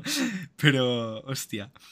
Y bueno, una cosita que te quería comentar, ahora ya también relacionado con el tema anterior. ¿Cómo tomas la decisión, Adri, de decir, mira, me voy, me voy a Andorra? Yo creo que es bastante sencilla, en verdad, tío. O sea, en cuanto te salen los números y sabes que puedes, tío, ¿qué vas a hacer? ¿Te quedas en España con el panorama que hay? O sea, no tiene ningún sentido. No tiene ningún sentido. Y el que lo quiera entender, que lo entienda, y el que no, que no lo entienda. No, es algo en lo que no voy a tratar de convencer a nadie, porque el que ya tiene su idea eh, formada, no lo vas a sacar de ahí. Eh, lo primero, nadie tiene, está obligado a quedarse en el país en el que nazca. Eso es lo primero, tío. Por supuesto. Y lo segundo, eh, lo he dicho muchas veces. ¿Por qué me he venido aquí? Obviamente por dinero. Obviamente por dinero. Pero ya no solo por dinero. Yo trabajo con el dinero. Y el dinero para mí es una herramienta para hacer cosas más grandes de las que estoy haciendo en este momento, ¿no? Eh, ¿Qué pasa? Que un país que te frena tanto en eso, pues lo que yo puedo, pueda conseguir aquí en cuatro años, igual tardo 15 en España. Y con el triple de dolores de cabeza. Y luego, pues también el venirte aquí es un poco la cantidad, el clima, en cuanto a eh, el tejido que hay aquí ahora mismo de emprendedores, de gente que se dedica a nuevos negocios y demás, todos los contactos que haces, es brutal, es brutal. Cada vez que te presentan a alguien es el más top en no sé qué o el más top en no sé cuánto. Ahí debe ser espectacular. Muy top, un tío muy top en e-commerce, un tío muy top en marketing digital, un tío muy top en, em, en real estate, lo que sea, lo que sea, ¿sabes? Entonces es como... Estoy donde, donde hay que estar si, si tienes ese hambre y esa ambición, ¿no? De, de seguir creciendo y de hacer cosas grandes. Totalmente, de hecho, mi mayor razón para ir a Andorra, que de hecho me gustaría ir muy pronto, aparte de que a mí me gustan las montañitas, soy de ese pequeño sector de la población que le gustan las montañitas, es el hecho de conocer gente, de conocer gente que vibre en mi misma sintonía. Sí, es, es, que es así, tío. O sea, las conversaciones que yo tengo aquí en Andorra no tienen nada que ver con las conversaciones que yo tengo en Madrid. No, es que yo también quiero hablar de, joder, que... Sí, de, a veces tienes... O sea, también lo hablaba con Ander ayer comiendo y decíamos, a ver, nos mola mucho hablar de negocios, tío. Somos gente que le mola mucho hablar de negocios, de dinero, de tal, de cual. Pero también llega un momento que tu cabeza necesita conversaciones más planas o más simples, ¿sabes? Para salir de... Porque si tienes que salir. Por mucho que tú eh, tengas un eh, perfil muy emprendedor y tal, también tienes que desconectar de vez en cuando, porque si no, volvemos a lo mismo, te vuelves loco. No puedes hacer de nada una obsesión total, porque, porque cualquier obsesión, por muy sana que pueda parecer, en el largo plazo una obsesión no es sana. En lo que sea, para trabajar, para lo que sea. No, no, totalmente. Al final, a mí me pasa, a mí me pasa muy parecido. Yo al revés, de hecho, eh, yo, yo busco eso. Adri. Yo busco tener esas personas porque al final, pues yo aquí tengo, tengo mis amigos, pero al final, eh, pues ellos, em, cuando estoy con ellos, al final tengo, tengo, otro tipo de conversación, pero al final el hecho de juntarte con, con gente con tu mismo hambre, yo a mí también me ha encantado conocer, mira, de hecho, hice un, hice un evento em, con un minteo de un NFT que sea, era Exosama. Conocí a un chico que se llama Unai, que había hecho la misma formación que yo, de, un chico que se llama Imadin. Sí. fue un tío que, que a mí me sorprendió porque tenía mi misma edad y es un tío que me pisa, me pisa en todos los aspectos en los que yo creía que era un ah, que era top. Y conocer ese tipo de gente, yo es como, wow. ¿Qué, qué, clase de personas podría llegar a conocer? Eh, ¿Qué clase de personas? Joder, ¿cómo puedo crecer aún? ¿Sabes? Y eso es lo que me motiva a mí, el hecho de, de joder, poder conocer a, gente tan ambiciosa como yo y muchísimo mejor que yo, porque al final es la única manera de crecer. Total, total. O sea, no recuerdo ni qué libro es ni nada, pero ahí no sé qué era que te recomienda y te dice, júntate con... Es que no sé de dónde lo saqué esto, tío, es lo típico que le escuchas decir a alguien. Y no me acuerdo de los porcentajes tampoco, pero... Eh, Intenta juntarte con las 10 personas que más te juntes, que 4 tengan, digamos, un perfil por debajo del tuyo, que 3 eh, tengan un perfil similar al tuyo y que eh, las otras 3 tengan un perfil mucho mayor que el tuyo, para poder nutrirte de los tres, ¿sabes? O sea, es como... Intenta recoger de todos lados. No, y al, final son amistades totalmente diferentes. Es decir, es el hecho de, ir a cenar, eres mi amigo, pero tenemos otro tipo de conversaciones. Y al final son conversaciones que al final te, hacen crecer, te hacen crecer. Yo, por ejemplo, cuando he hablado con, con Imadín, que bueno, mm. supongo lo conoces, ¿no? ¿Sabes quién es? Sí, sí, sí, sí. Pues cuando he hablado con él, yo es como que me quedo así y digo, bueno, pues yo soy un enano a su lado y me pisa por todos lados, pero es como que son conversaciones que, vale la pena tener y a mí me, a mí me encanta. Pero bueno, entonces ir a Andorra, aparte del esquí, que me encanta. es que encima si te mola eso, tío. ¿A ti te gusta esquiar? Eh, yo hago snow, sí, sí, sí. No, no, no es tampoco que me apasione, no, pero me mola, me mola, lo hago y tal, pero sí que es cierto que, que, joder, para lo cerca que lo tengo, este año no he ido mucho. Yo iría. Es una, lástima. es, una, lástima, me da un poco de rabia, pero bueno. bueno es lo He estado más centrado en otras cosas y ya habrá tiempo también para eso. Sí, será que no tienes nieve ahí en Andorra. y así más, más aficiones que tengas fuera del mundo de las criptomonedas y tal. Eh, me mola mucho la Fórmula 1, lo he dicho muchas veces. Eh, me mola mucho también los deportes de contacto, me mola mucho ver MMA y demás. Eh, ¿Y qué más, tío? ¿Qué más? Es lo típico que te dicen, ¿y qué más eh, aficiones tienes? Y, no te sale ninguna, tío. Luego tienes bastantes, ¿no? El póker, lo he dicho, me gusta, me gusta mucho el póker en cuanto a... Aquí es muy normal que cuando dices me gusta el póker digan, uff, un puto ludópata, ¿no? Y es como, no tienes ni idea, no tienes ni idea. O sea, eh, vamos, yo, he estado un pequeño periodo de, mi vida viviendo del póker en un nivel muy, muy bajito, pero pudiendo vivir de ello. Y, a nivel mental lo que aprendes en el póker es brutal. O sea, lo que aprendes, lo que yo he aprendido del póker, que he podido aplicar en la vida es bestial. Em, me ha hecho madurar un montón y me ha visto, me ha hecho ver las cosas de, de otra manera gracias al póker y toda la configuración mental, el setup mental que necesitas crearte eh, para, para, ser bueno en el póker, para ser un jugador rentable. Hay una chica muy top aquí en España que es Leo Marget. Leo es, una máquina, tío. Que ha salido mucho en The Wild Project. Sí, sí, sí, sí. Bueno, yo ya la escuchaba, yo ya la conozco de hace mucho tiempo a Leo. Em, antes de. Como cara se ha hecho un pelín más conocida con lo de Wild Project, aunque quien es de póker ya conoce desde hace tiempo a Leo. Es muy top. Y, eh, pues otra tía que a nivel mental tiene una preparación mental y una solidez mental que es brutal y es necesaria para cripto, o sea, para, para póker. Y, pero, para cripto. sí, sí, pero luego lo aplicas a toda la vida. O sea, yo lo he dicho muchas veces, a mí, a mí que se me dé bien el trading viene de, de que he tocado dos cosas que tienen muchos parecidos al trading, que son las apuestas y el póker. Eh, sobre todo en la parte de la gestión del riesgo y en la parte de la gestión de las emociones, ¿sabes? Y, cuando llevas toda la vida manejando eh, cajas que se manejaban en, en póker o, o la, ¿cómo se decían las apuestas, tío? El bank, de tu, tu bank en las apuestas o las cajas del póker, o, bueno, en póker tenía otro nombre también, pero, pero ahora mismo no, lo recuerdo. Eh, cuando llevas toda la vida manejando esas cosas, pues tío, llegas al trading y ya tienes unas bases mm, que mucha gente no tiene. Muy importantes. La gestión de riesgo es la mitad de la operativa, o más. Sí, totalmente. Y eso mucha gente, mucha gente no lo entiende. Hostia, pues el, hecho del póker, la verdad es muy interesante. Estuviste, estuviste un tiempecito dedicándote a ello, ¿no? Yo animo a mucha gente, tío, a que aprendan a jugar al póker eh, y no por el lado del dinero, por el lado de la...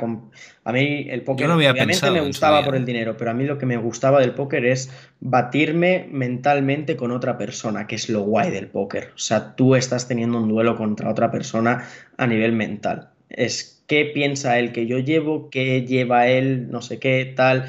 es un cuando juego mental. Sí, además cuando ya juegas bastantes veces contra un mismo jugador y demás todavía es más brutal porque tienes un metagame, un metajuego contra, contra ese jugador y demás, tienes ya una historia y, es brutal porque es como un desafío, es un challenge para, para, ti, ¿sabes? Y mola mucho, mola mucho. Totalmente, totalmente. Hostia, pues mira, me has, animado. Quizás, ya te digo, a, mí... a ver si hacemos alguna cosita de póker también, la gente de cripto. Sé que hay bastante gente que le pega al póker dentro de las, de las criptos. Podríamos hacer alguna timbita o algo, o algún eventito o lo que sea, podría estar muy guapo. pues, pues mira, podemos hacer que en la velada de cripto, pues podemos hacer también una competición de póker, ¿te imaginas? muchas cosas, me parece, muchas cosas. No, eso lo dejaremos para otro, para otro momento, pero no, la verdad es que estaría también muy bien. Al final, yo creo que hacer estas cosas está muy bien para, para unir la comunidad y también para, para pasarlo bien. Si al final es lo que tú dices. Y oye, estaría muy interesante, ¿eh? Mm, pero que, ¿tú, ¿tú prefieres el póker presencial o...? Yo he jugado muchísimo más online, presencial he jugado muy poquito, siendo sincero, pero, pero bueno, eh, simplemente porque, porque he estado mucho más tiempo en online, tío. Eh, lo, lo, que tiene el online el póker presencial, en cierto modo, se hace muy pesado y muy aburrido porque es muy lento. Y sobre todo cuando ya vienes acostumbrado al póker online, que tienes cuatro mesas abiertas a la vez, como poco, digo cuatro, y, vamos, cualquier pro tiene seis, ocho mesas a la vez, o diez, doce. Entonces, el póker presencial se te hace muy pesado, pero también es muy bonito. La experiencia de estar ahí en el casino, de hablar con otras personas, tal, está muy, muy guay. Mola mucho el ambiente del póker de, hecho, el póker, eh, de así, de lo que se mueve en un casino, yo creo que es lo menos ludópata que, existe. La gente tiene la manía de pensar que el póker es un juego de azar, y sí, tiene una parte de azar, pero. es una parte mental. Es una, es una parte solo, la parte de azar. O sea, no es casualidad que siempre ganen los mismos. Siempre ganan los mismos porque no es azar. No es gente que tenga suerte. No es azar. Entonces, tienes un pequeño eh, porcentaje de azar. Para mí fácilmente un 75% depende de ti, un 25% de azar, y eso cuanto más lo proyectas en el largo plazo, menos importancia tiene el azar. Al final en el póker eh, la importancia es ser rentable en el largo plazo y el azar lo consideras varianza y tú tratas de que eh, cuanto mayor es la muestra, es decir, cuanto más juegas y más manos juegas, eh, la varianza es, es, menor, ¿sabes? Si tú eres un buen jugador de póker, al final una mano que que tú llevas una mano a un 80-20, 80%, de probabilidad de ganarla y 20% de perderla, eh, tío, es igual que una moneda. Tú puedes tirar una moneda al aire eh, y tiene que salir 50% veces cara y 50% veces cruz, pero la puedes tirar 10 veces al aire y las 10 veces que salga cara. Entonces esto es lo mismo. Ahora, si la tiras un millón de veces, ya te digo que el porcentaje te va a salir muy, muy, muy cercano a 50-50, ¿no? Pues esto es lo mismo. Cuanta más muestra tienes, mm, más reduces eh, o mitigas la varianza. No, totalmente. Muy interesante el tema del póker y, eso también a mucha gente que, esté por aquí que tenga también ese estigma del póker, pues no, que no sorprenda que sea el único, el único juego de azar en el cual la gente se profesionaliza. eso quizás es que no hay tanto factor de azar. Eso, eso es un, una reflexión que yo. lo, lo, bonito del azar en el póker también es que consigue que no sea un juego 100% resuelto. Cuidado, hay muchos solvers y demás, pero el ajedrez es un juego que está resuelto. El ajedrez ah, no, o sea, está resuelto, te puede ganar una máquina el 100% de las veces. Pero el póker no. El póker no está al 100% resuelto. Tú puedes optimizar muchísimo tu juego, pero tiene tantísimas variables, tantísimas variables, que no las puedes recoger eh, como puedes hacerlo en el ajedrez. ¿Que tiene muchas variables? Sí, pero están, todas, están todas recogidas ya, ¿sabes? Entonces... Eso, eso, eso es muy interesante y, sí que es cierto, ese paralelismo que hay con el ajedrez y el, el póker, eh, la diferencia de complejidad que tiene, que tiene este último, la verdad es, es bastante interesante. Tiene, muchas más variables. ese es el resumen. Tiene muchas más variables, entonces lo hace más complejo. Pues, hostia, pues la verdad me animas, ¿eh? Me animas a aprender un poquito. Dale, un try, dale un try. Le, daré un intento. Ahora para, bueno, ya entramos en la parte, la parte final del podcast y vamos a, vamos a hacer unas pequeñas preguntitas así más cortitas y directas al pie. Primero de todo me gustaría preguntarte, si después de tantos años en el mundo cripto, sigues aquí por convicción. Sí, total. Creo que queda bastante claro eh, en mi forma de hablar y en todo lo que yo traigo. O sea, mucha gente, tío, eh, tú hablas de un proyecto y hablas con muchas ganas, tal, y te dicen, estás metiendo FOMO. Yo, mi intención nunca es meter FOMO, tío. Mi, yo cuando cuento algo es porque realmente me apasiona y me, y me, sí. Y, quizás, sí, tío, en ciertos momentos hay que ser un pelín más frío, un pelín más analítico. Y me, y me puede a veces el, la emoción de encontrar algo que digo, guau, qué, qué bien, que me encanta, me encanta. Tengo que explicarlo a la gente y lo explico con mucha emoción y, lo transmito así, ¿sabes? Y luego dicen, no, es que estás metiendo FOMO, aposta, no sé qué, tal. Tú lo haces con buena intención. aparte de que yo creo que eso sobra decirlo, ¿no? Pero aparte de que lo haces con buena intención, es que que es que realmente tú lo estás sintiendo. O sea, yo el vídeo que hice de Cardano en su día, con Cardano a 5 o 10 céntimos. Tremendo vídeo, ¿eh? Ese vídeo, tío, se, nota que a mí Cardano en ese momento me emociona muchísimo, ¿sabes? Eh, yo no, a mí no me cambia la vida que el que está viendo el vídeo compre Cardano o no. Yo solo tengo las ganas de contar lo increíble que me parece ese proyecto, ¿sabes? Entonces, eh, pues sí, me sigue pasando y creo, lo digo muchas veces, creo que estoy en el lado correcto, creo que estoy en la parte de la historia que, hay que estar eh, y que el día de mañana, tío, todos los que nos hayamos venido a este lado a tiempo o los primeros, eh, y ya no los primeros, que no somos los más pioneros, pero somos muy primerizos aún así. lo vamos a agradecer muchísimo el, haber estado ahí. Sobre todo yo creo que somos primerizos en algo muy importante y es el hecho de mucha gente conoce las criptos, pero no tanta gente se mete hasta en el punto que nos hemos metido tú y yo. Sí, total. poca, mucha gente eh, se, hay gente que no sabe cuánto llevo yo en criptomonedas. Y te sorprendería. ¿Tú sabes cuánto llevo yo en criptomonedas? Em, claro, por, por, el, por lo que yo expongo en redes sociales, ¿tú cuánto crees que yo llevo en criptomonedas? A ver, yo de lo que te conozco, claro, no puedo hablar en base a lo que expones en redes sociales. Yo puedo hablar en base a lo que te conozco. Yo sé que puedes llevar un poco menos de cuando yo empecé a, con el canal de YouTube. Es decir, unos dos años. Pues... Mm, pero claro, yo no sé si tú antes, eso es lo que yo no sé. Yo llevo desde noviembre de 2020. Claro. O sea, yo abrí el canal en marzo de 2020 eh, bueno, el canal, el, grupo de los calvos mamados.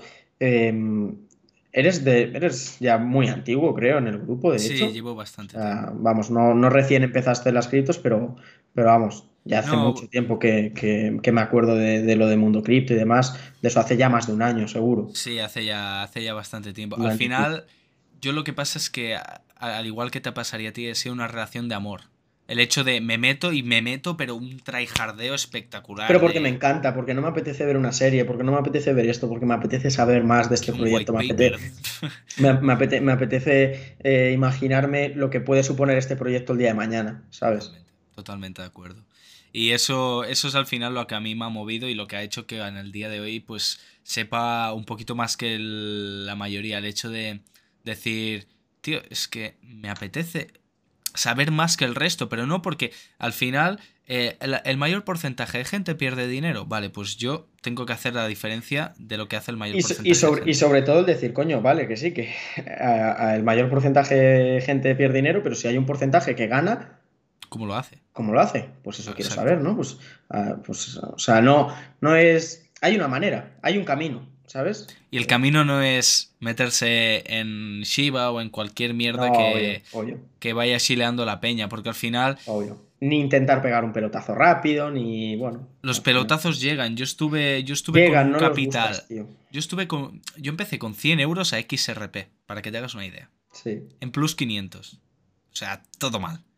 Y luego, pues, pues las cositas van llegando, empiezas pues vas multiplicando tu dinero, luego pues como me pasó en Moonbeam, tienes un pelotazo, te hace un por 10, bien, luego tienes otro pelotazo, van a, pero las cosas van surgiendo a medida... Yo... Sí, y la gente se desanima muy rápido, tío, y llevan poco tiempo y entran a un proyecto o a una preventa y esa no sale y el mercado es un completo scam. Tío, ¿tú sabes la de cosas que te tienes que meter hasta que te salga la buena?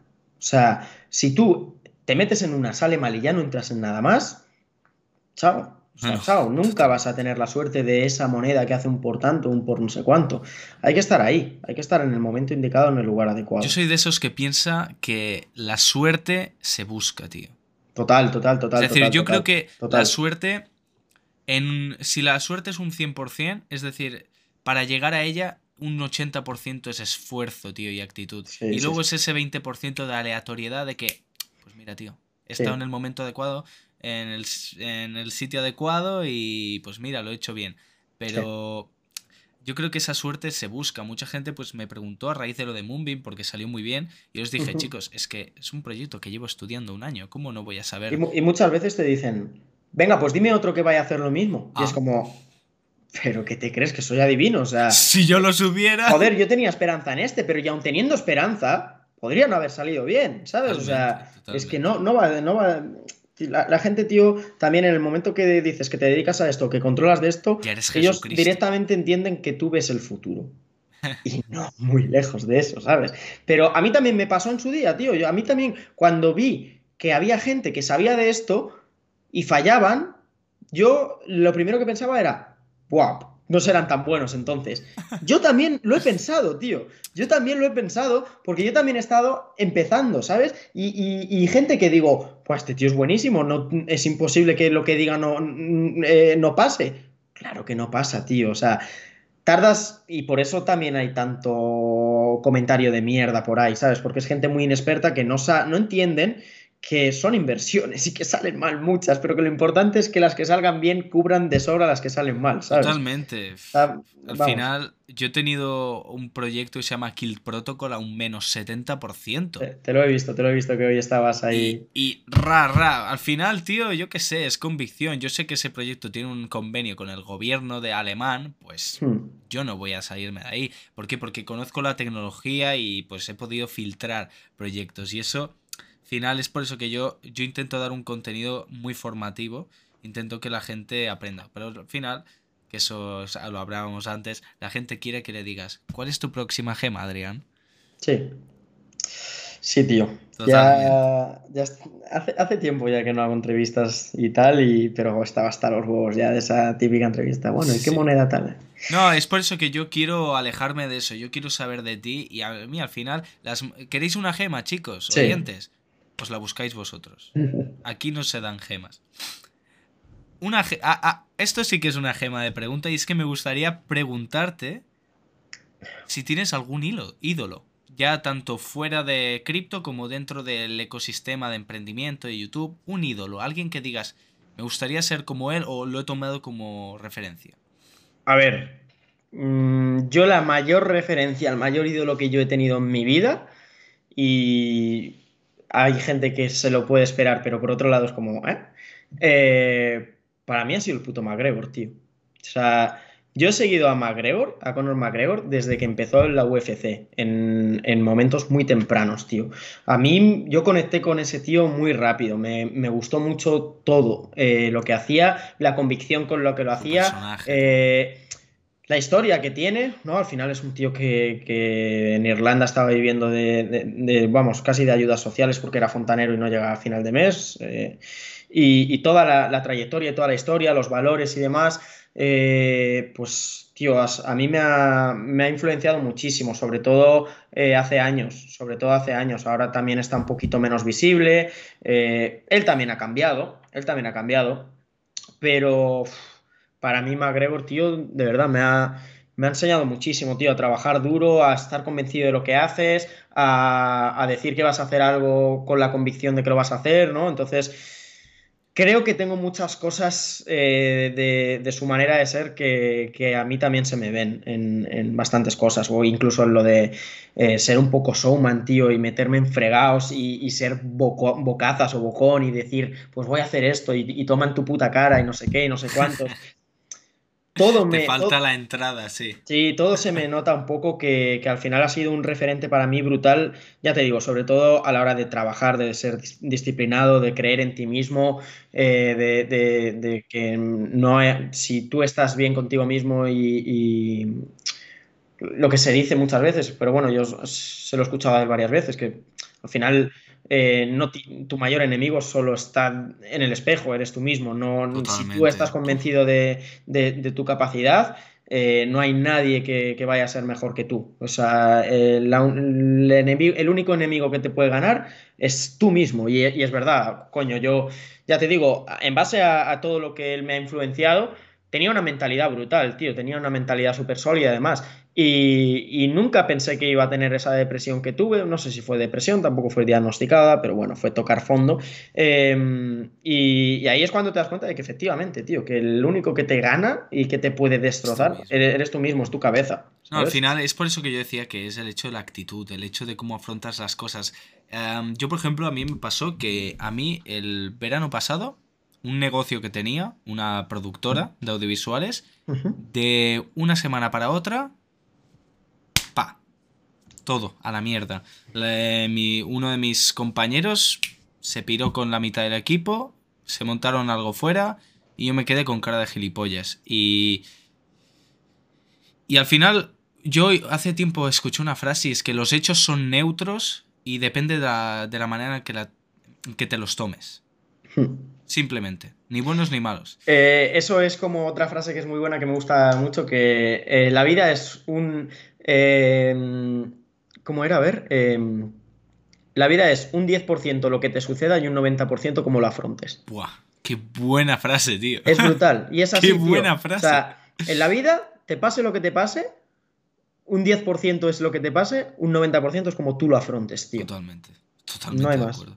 o sea, te puede. Al final, por ejemplo, Mm, yo, a todos nos ha pasado, por ejemplo, a ti lo de Londres, la, mm, supongo que no fue fácil tomar esa decisión, pudiste arrepentirte mil veces, pero al final... Mil veces, mil veces. Debes decir, ¿qué coño hago aquí, tío? O sea, me he venido aquí a pasar el verano este, yo pasaba todos los putos veranos en mi pueblo, jiji, jaja, eh, fiestas de, de agosto y venga, para adelante, ¿sabes? Y de puta madre, sin preocupaciones no ganaba pasta, tampoco la gastaba. Bueno, gastaba un poquito, pero vamos, allí en el pueblo tampoco. Y, no, me voy a Londres a, pasarlo mal, porque lo pasé mal, de primeras lo pasé muy mal. no, pero bueno, esas experiencias eh, hoy en día, pues te, sientes orgulloso. Yo, por ejemplo, siempre lo explico, el hecho de Madrid, yo en Madrid me dio un ataque de ansiedad tremendo, me pilló solo. yo siempre me acordaré, Adrián.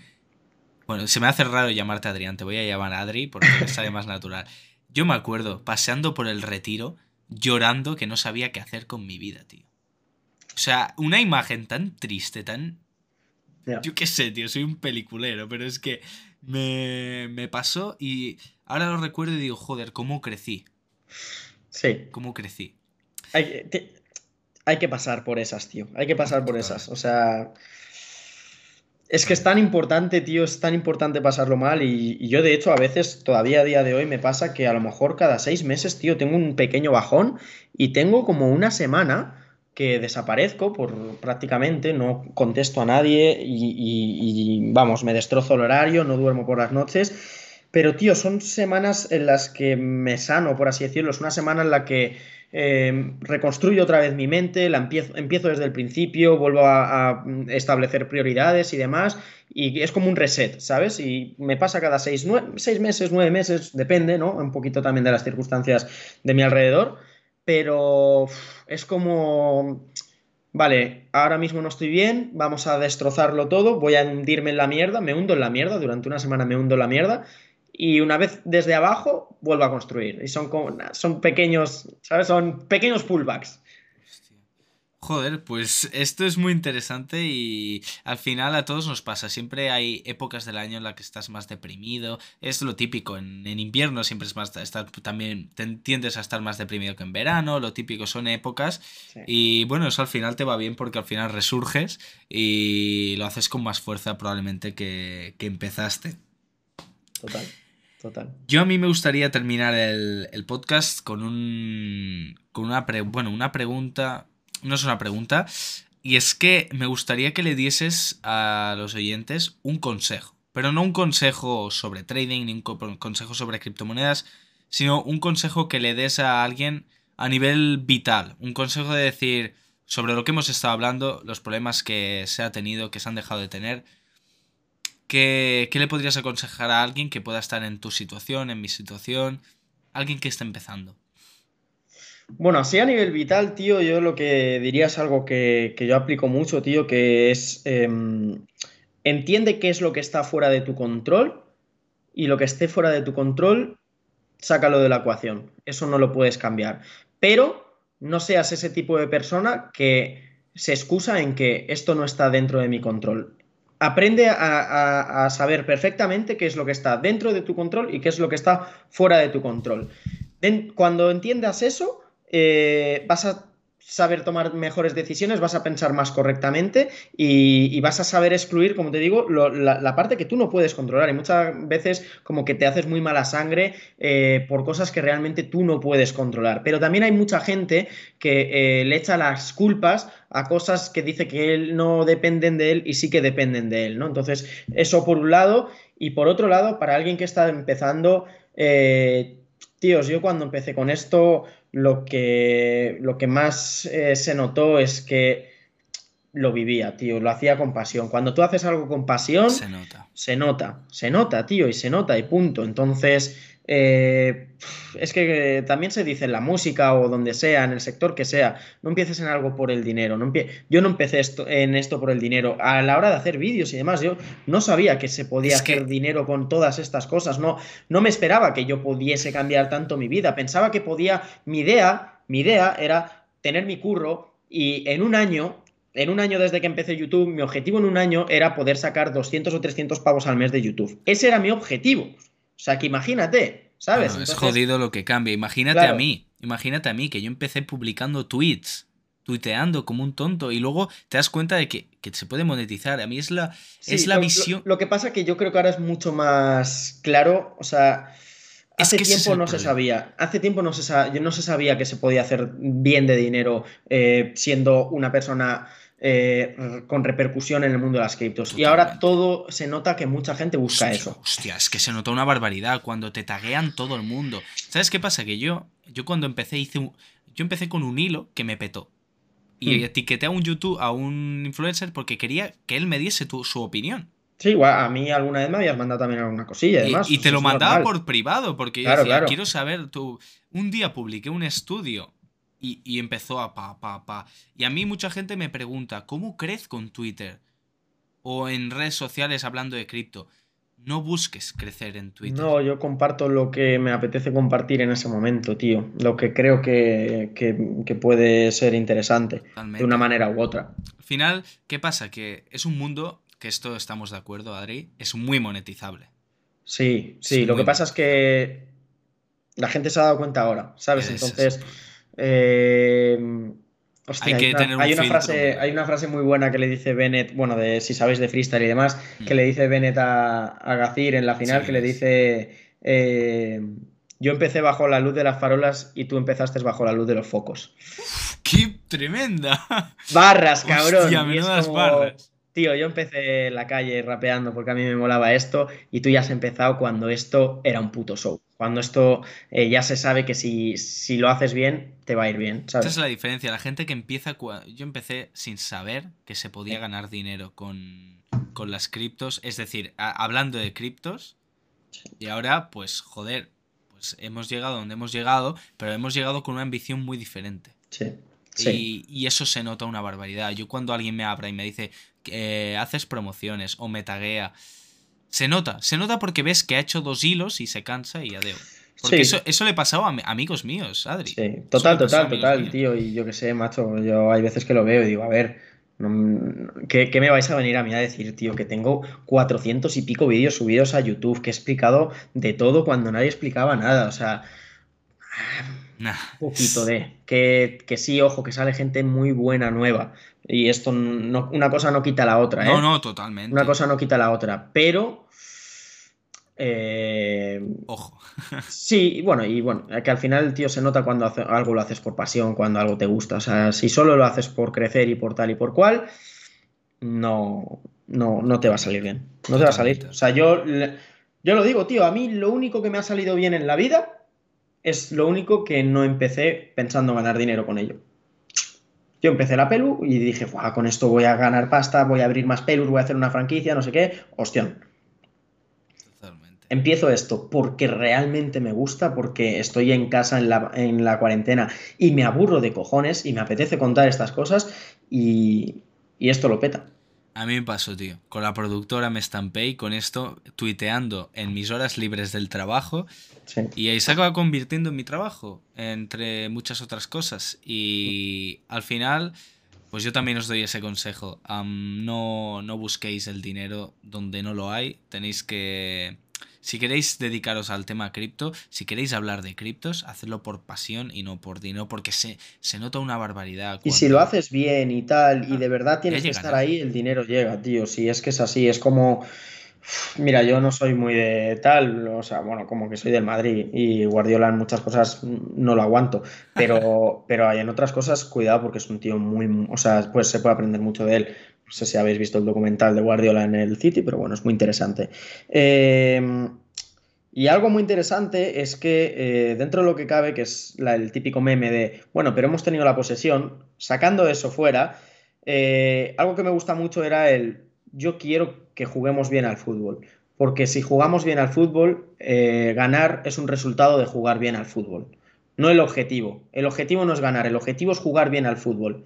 Y por jugar bien al fútbol, el resultado es ganar. Entonces, vuelvo a lo mismo. Si tu objetivo es el dinero, no vas a llegar a tu objetivo. Si tu objetivo es aportar a la gente, eh, compartir lo que sabes y demás, el resultado va a ser que, te vaya bien y, obviamente que, ganes dinero. Y llega solo, y llega solo. Final, eso estoy tremendamente de acuerdo. Y es que es un, es un cliché que se ha repetido mil veces en el sector del YouTube, pero es que es una verdad como un puñetero templo. Porque ¿qué pasa? Que si tú buscas el dinero, te tirarás tres días haciendo vídeos, verás que no ganas un puto duro. Tal cual, tal cual. Adeu. ¿Qué es lo que le pasa a todo el mundo? Hace dos hilos, ve que no le pagan. Eh, ¿Tú, sabes cuántos hilos he hecho yo antes de que me pagaran un puto duro para promocionar algo? Y luego te... También luego, en criptos ten cuidado, porque si a la que, a la que promociones un scam es pan para hoy, hambre para mañana. Total. O sea, hay bueno. Que tener un filtro, hay que hacer las cosas bien. Ahí al final, imagínate, eh, yo que empecé a mí me ofrecieron mucha pasta cuando tenía cuatro seguidores como aquel que dice, de plataformas de estas, ¿eh? De, de, de y demás. Tío, o sea, me llegaron a ofrecer, teniendo apenas mil o dos mil suscriptores en YouTube, me llegaron a ofrecer diez mil pavos, ¿sabes? Que eso no me lo ofrecen ni ahora. No, no, es mucho dinero. Claro, ofrecen diez mil pavos porque son un puto scam. ¿sabes? No, no, totalmente. Y me, en aquel momento, tío, que yo en aquel momento, vamos, es que diez mil pavos eh, quizás era mi cartera. No, no, así, pero vamos. Hay que tener dos huevos muy bien puestos. A mí también me ha pasado que. Pero yo te, estaba convencido, tío. Estaba convencido de que eso se iba a ir a la mierda y que no quedaría nadie. De todos esos no quedaría nadie. Y el día de mañana yo seguiría ahí, ¿sabes? Totalmente. A mí también me ha pasado que, te ofrecen mil pavos, tío, por un tweet. Sí, sí. al final, que tú le dices eso a tu abuela o a tu madre, te una colleja y te tú eres tonto. Y no, final... obviamente no. también si luego les dices sí, pero es que es una mierda y la gente va a perder su dinero con eso. Y te, van a decir, hombre, pues no, entonces no. No, no, totalmente. Yo, yo algo que tengo muy cuadrado en la cabeza es el hecho de, de tener mucho cuidado con las colaboraciones. Sí. Porque vivimos en un mundo muy turbio. Y, llegan muchas, ¿eh? Pero buenas, pocas. Totalmente, totalmente. Y eso es lo... Yo creo que deberíais valorar mucho las personas que, hacen promoción de, las cosas que realmente valen la pena, porque no sabéis lo lleno que está Twitter y YouTube de basura. Y es que se critica que hagas promoción. Ya no es ni que sea bueno ni que sea malo, me refiero. Tío, yo trabajo con las putas mejores empresas que hay. Trabajo con Binance, con Bybit, con Atani. Atani es gratuito. Ya me gustaría a mí, ¿sabes? No te cuesta nada. Atani no te cuesta nada pues la gente se queja porque le has metido publicidad en un vídeo. Vete a la mierda, tío. Te estoy regalando mi puto conocimiento. Te estoy metiendo publicidad en una cosa que es gratis y que encima te va a ayudar a, llevar mejor tu portfolio y a, manejar mejor todos tus activos. Y encima te quejas. Eres un gilipollas, tío. Lo siento mucho. Eres gilipollas. O sea, así de claro. Así de claro. Mira, yo la verdad se podía decir más alto, pero no más claro. Al final, chicos, es que es que es eso. La... Nosotros estamos regalando algo que es conocimiento. Algo tenemos que sacar. No, tío, en cuanto sacas algo ya eres malo. Pues entonces estamos condenados a ser malos siempre. Sí, no, no, estamos condenados para siempre. Ya te lo digo. Ay, pues bueno, la verdad, por aquí han acabado todas las preguntas, así que, bueno, primero de todo te quiero agradecer un montón eh, que te hayas pasado por, por, el podcast, por el Rincón de Jaws. Eh, espero que te haya gustado mucho la charla, la verdad es que yo he estado súper bien. Y luego te quería, te quería comentar si tienes alguna pregunta, algo, algo que quieras preguntarme a mí o alguna duda que tengas sobre mí o si no, podemos cerrar, cerrar la charla. Muchas gracias. Lo primero, sí, he estado muy a gusto. Además que otra cosa no, pero hablar es que hablo demasiado. De hecho, hay veces que me siento hasta incómodo de decir, hostia, es que Luego me voy a ver esto repetido y voy a decir, no le he dejado hablar, tío, soy un, puto eh, egocéntrico de mierda. Pero, pero sí, tío, súper bien. Em, yo te voy a preguntar una cosa, tío. Dime. ¿Qué edad tenías? 20. Recién cumplidos. ¿Dónde te ves en 10 años? ¿Dónde quieres estar en 10 años? Buah. ¿Dónde me veo en 10 años? Pues sinceramente, tío. Buah. Hostia, qué buena pregunta. Jodida, ¿eh? Es jodida. Pues. A mí, por gustarme, me gustaría tener la vida resuelta. Pero para mí, tener la vida resuelta no es no trabajar, sino el hecho de poder, poder ser libre. saber que te has pasado el juego. A mí me gustaría. No voy a seguir jugando, es ya me he pasado el juego. Voy a seguir jugando porque me gusta el juego, pero ya me lo he pasado. Mira, mi mayor objetivo en la vida es ser libre, en todos los aspectos. Sí. Y me gustaría en 10 años poder ser libre, poder ser libre de, de hacer lo que quiera, de, de, irme con mi novia o con mi mujer o con quien sea, donde quiera, de vivir donde quiera. Ser libre. Al final hay algo que yo eh, tengo una filosofía muy, muy interna, yo soy muy filosófico y para mí em, la libertad es lo más importante de todo. Y pues a mí me gustaría ser libre en 10 años.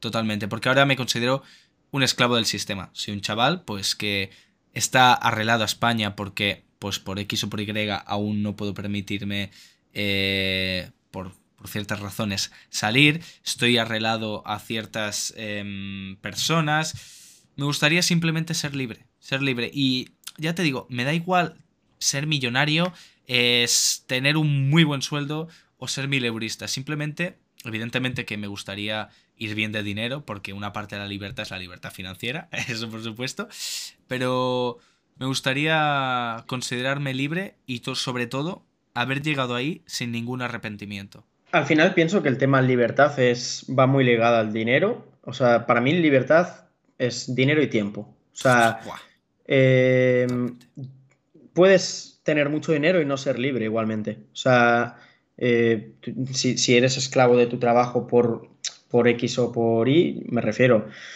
Yo qué sé, tío. Yo lo veo así. Yo este, estos este último año y medio, dos años, me ha ido bien, he ganado pasta, pero no me siento para nada libre dentro de lo que cabe, porque he estado muy atado a todo lo que hacía, muy comprometido, que está de puta madre, pero poco a poco tengo que ir encontrando un término medio, ¿sabes? Y, en esas estoy. Entonces, para mí libertad es dinero y tiempo. Y la parte importante además es que eh, con el dinero compras tiempo.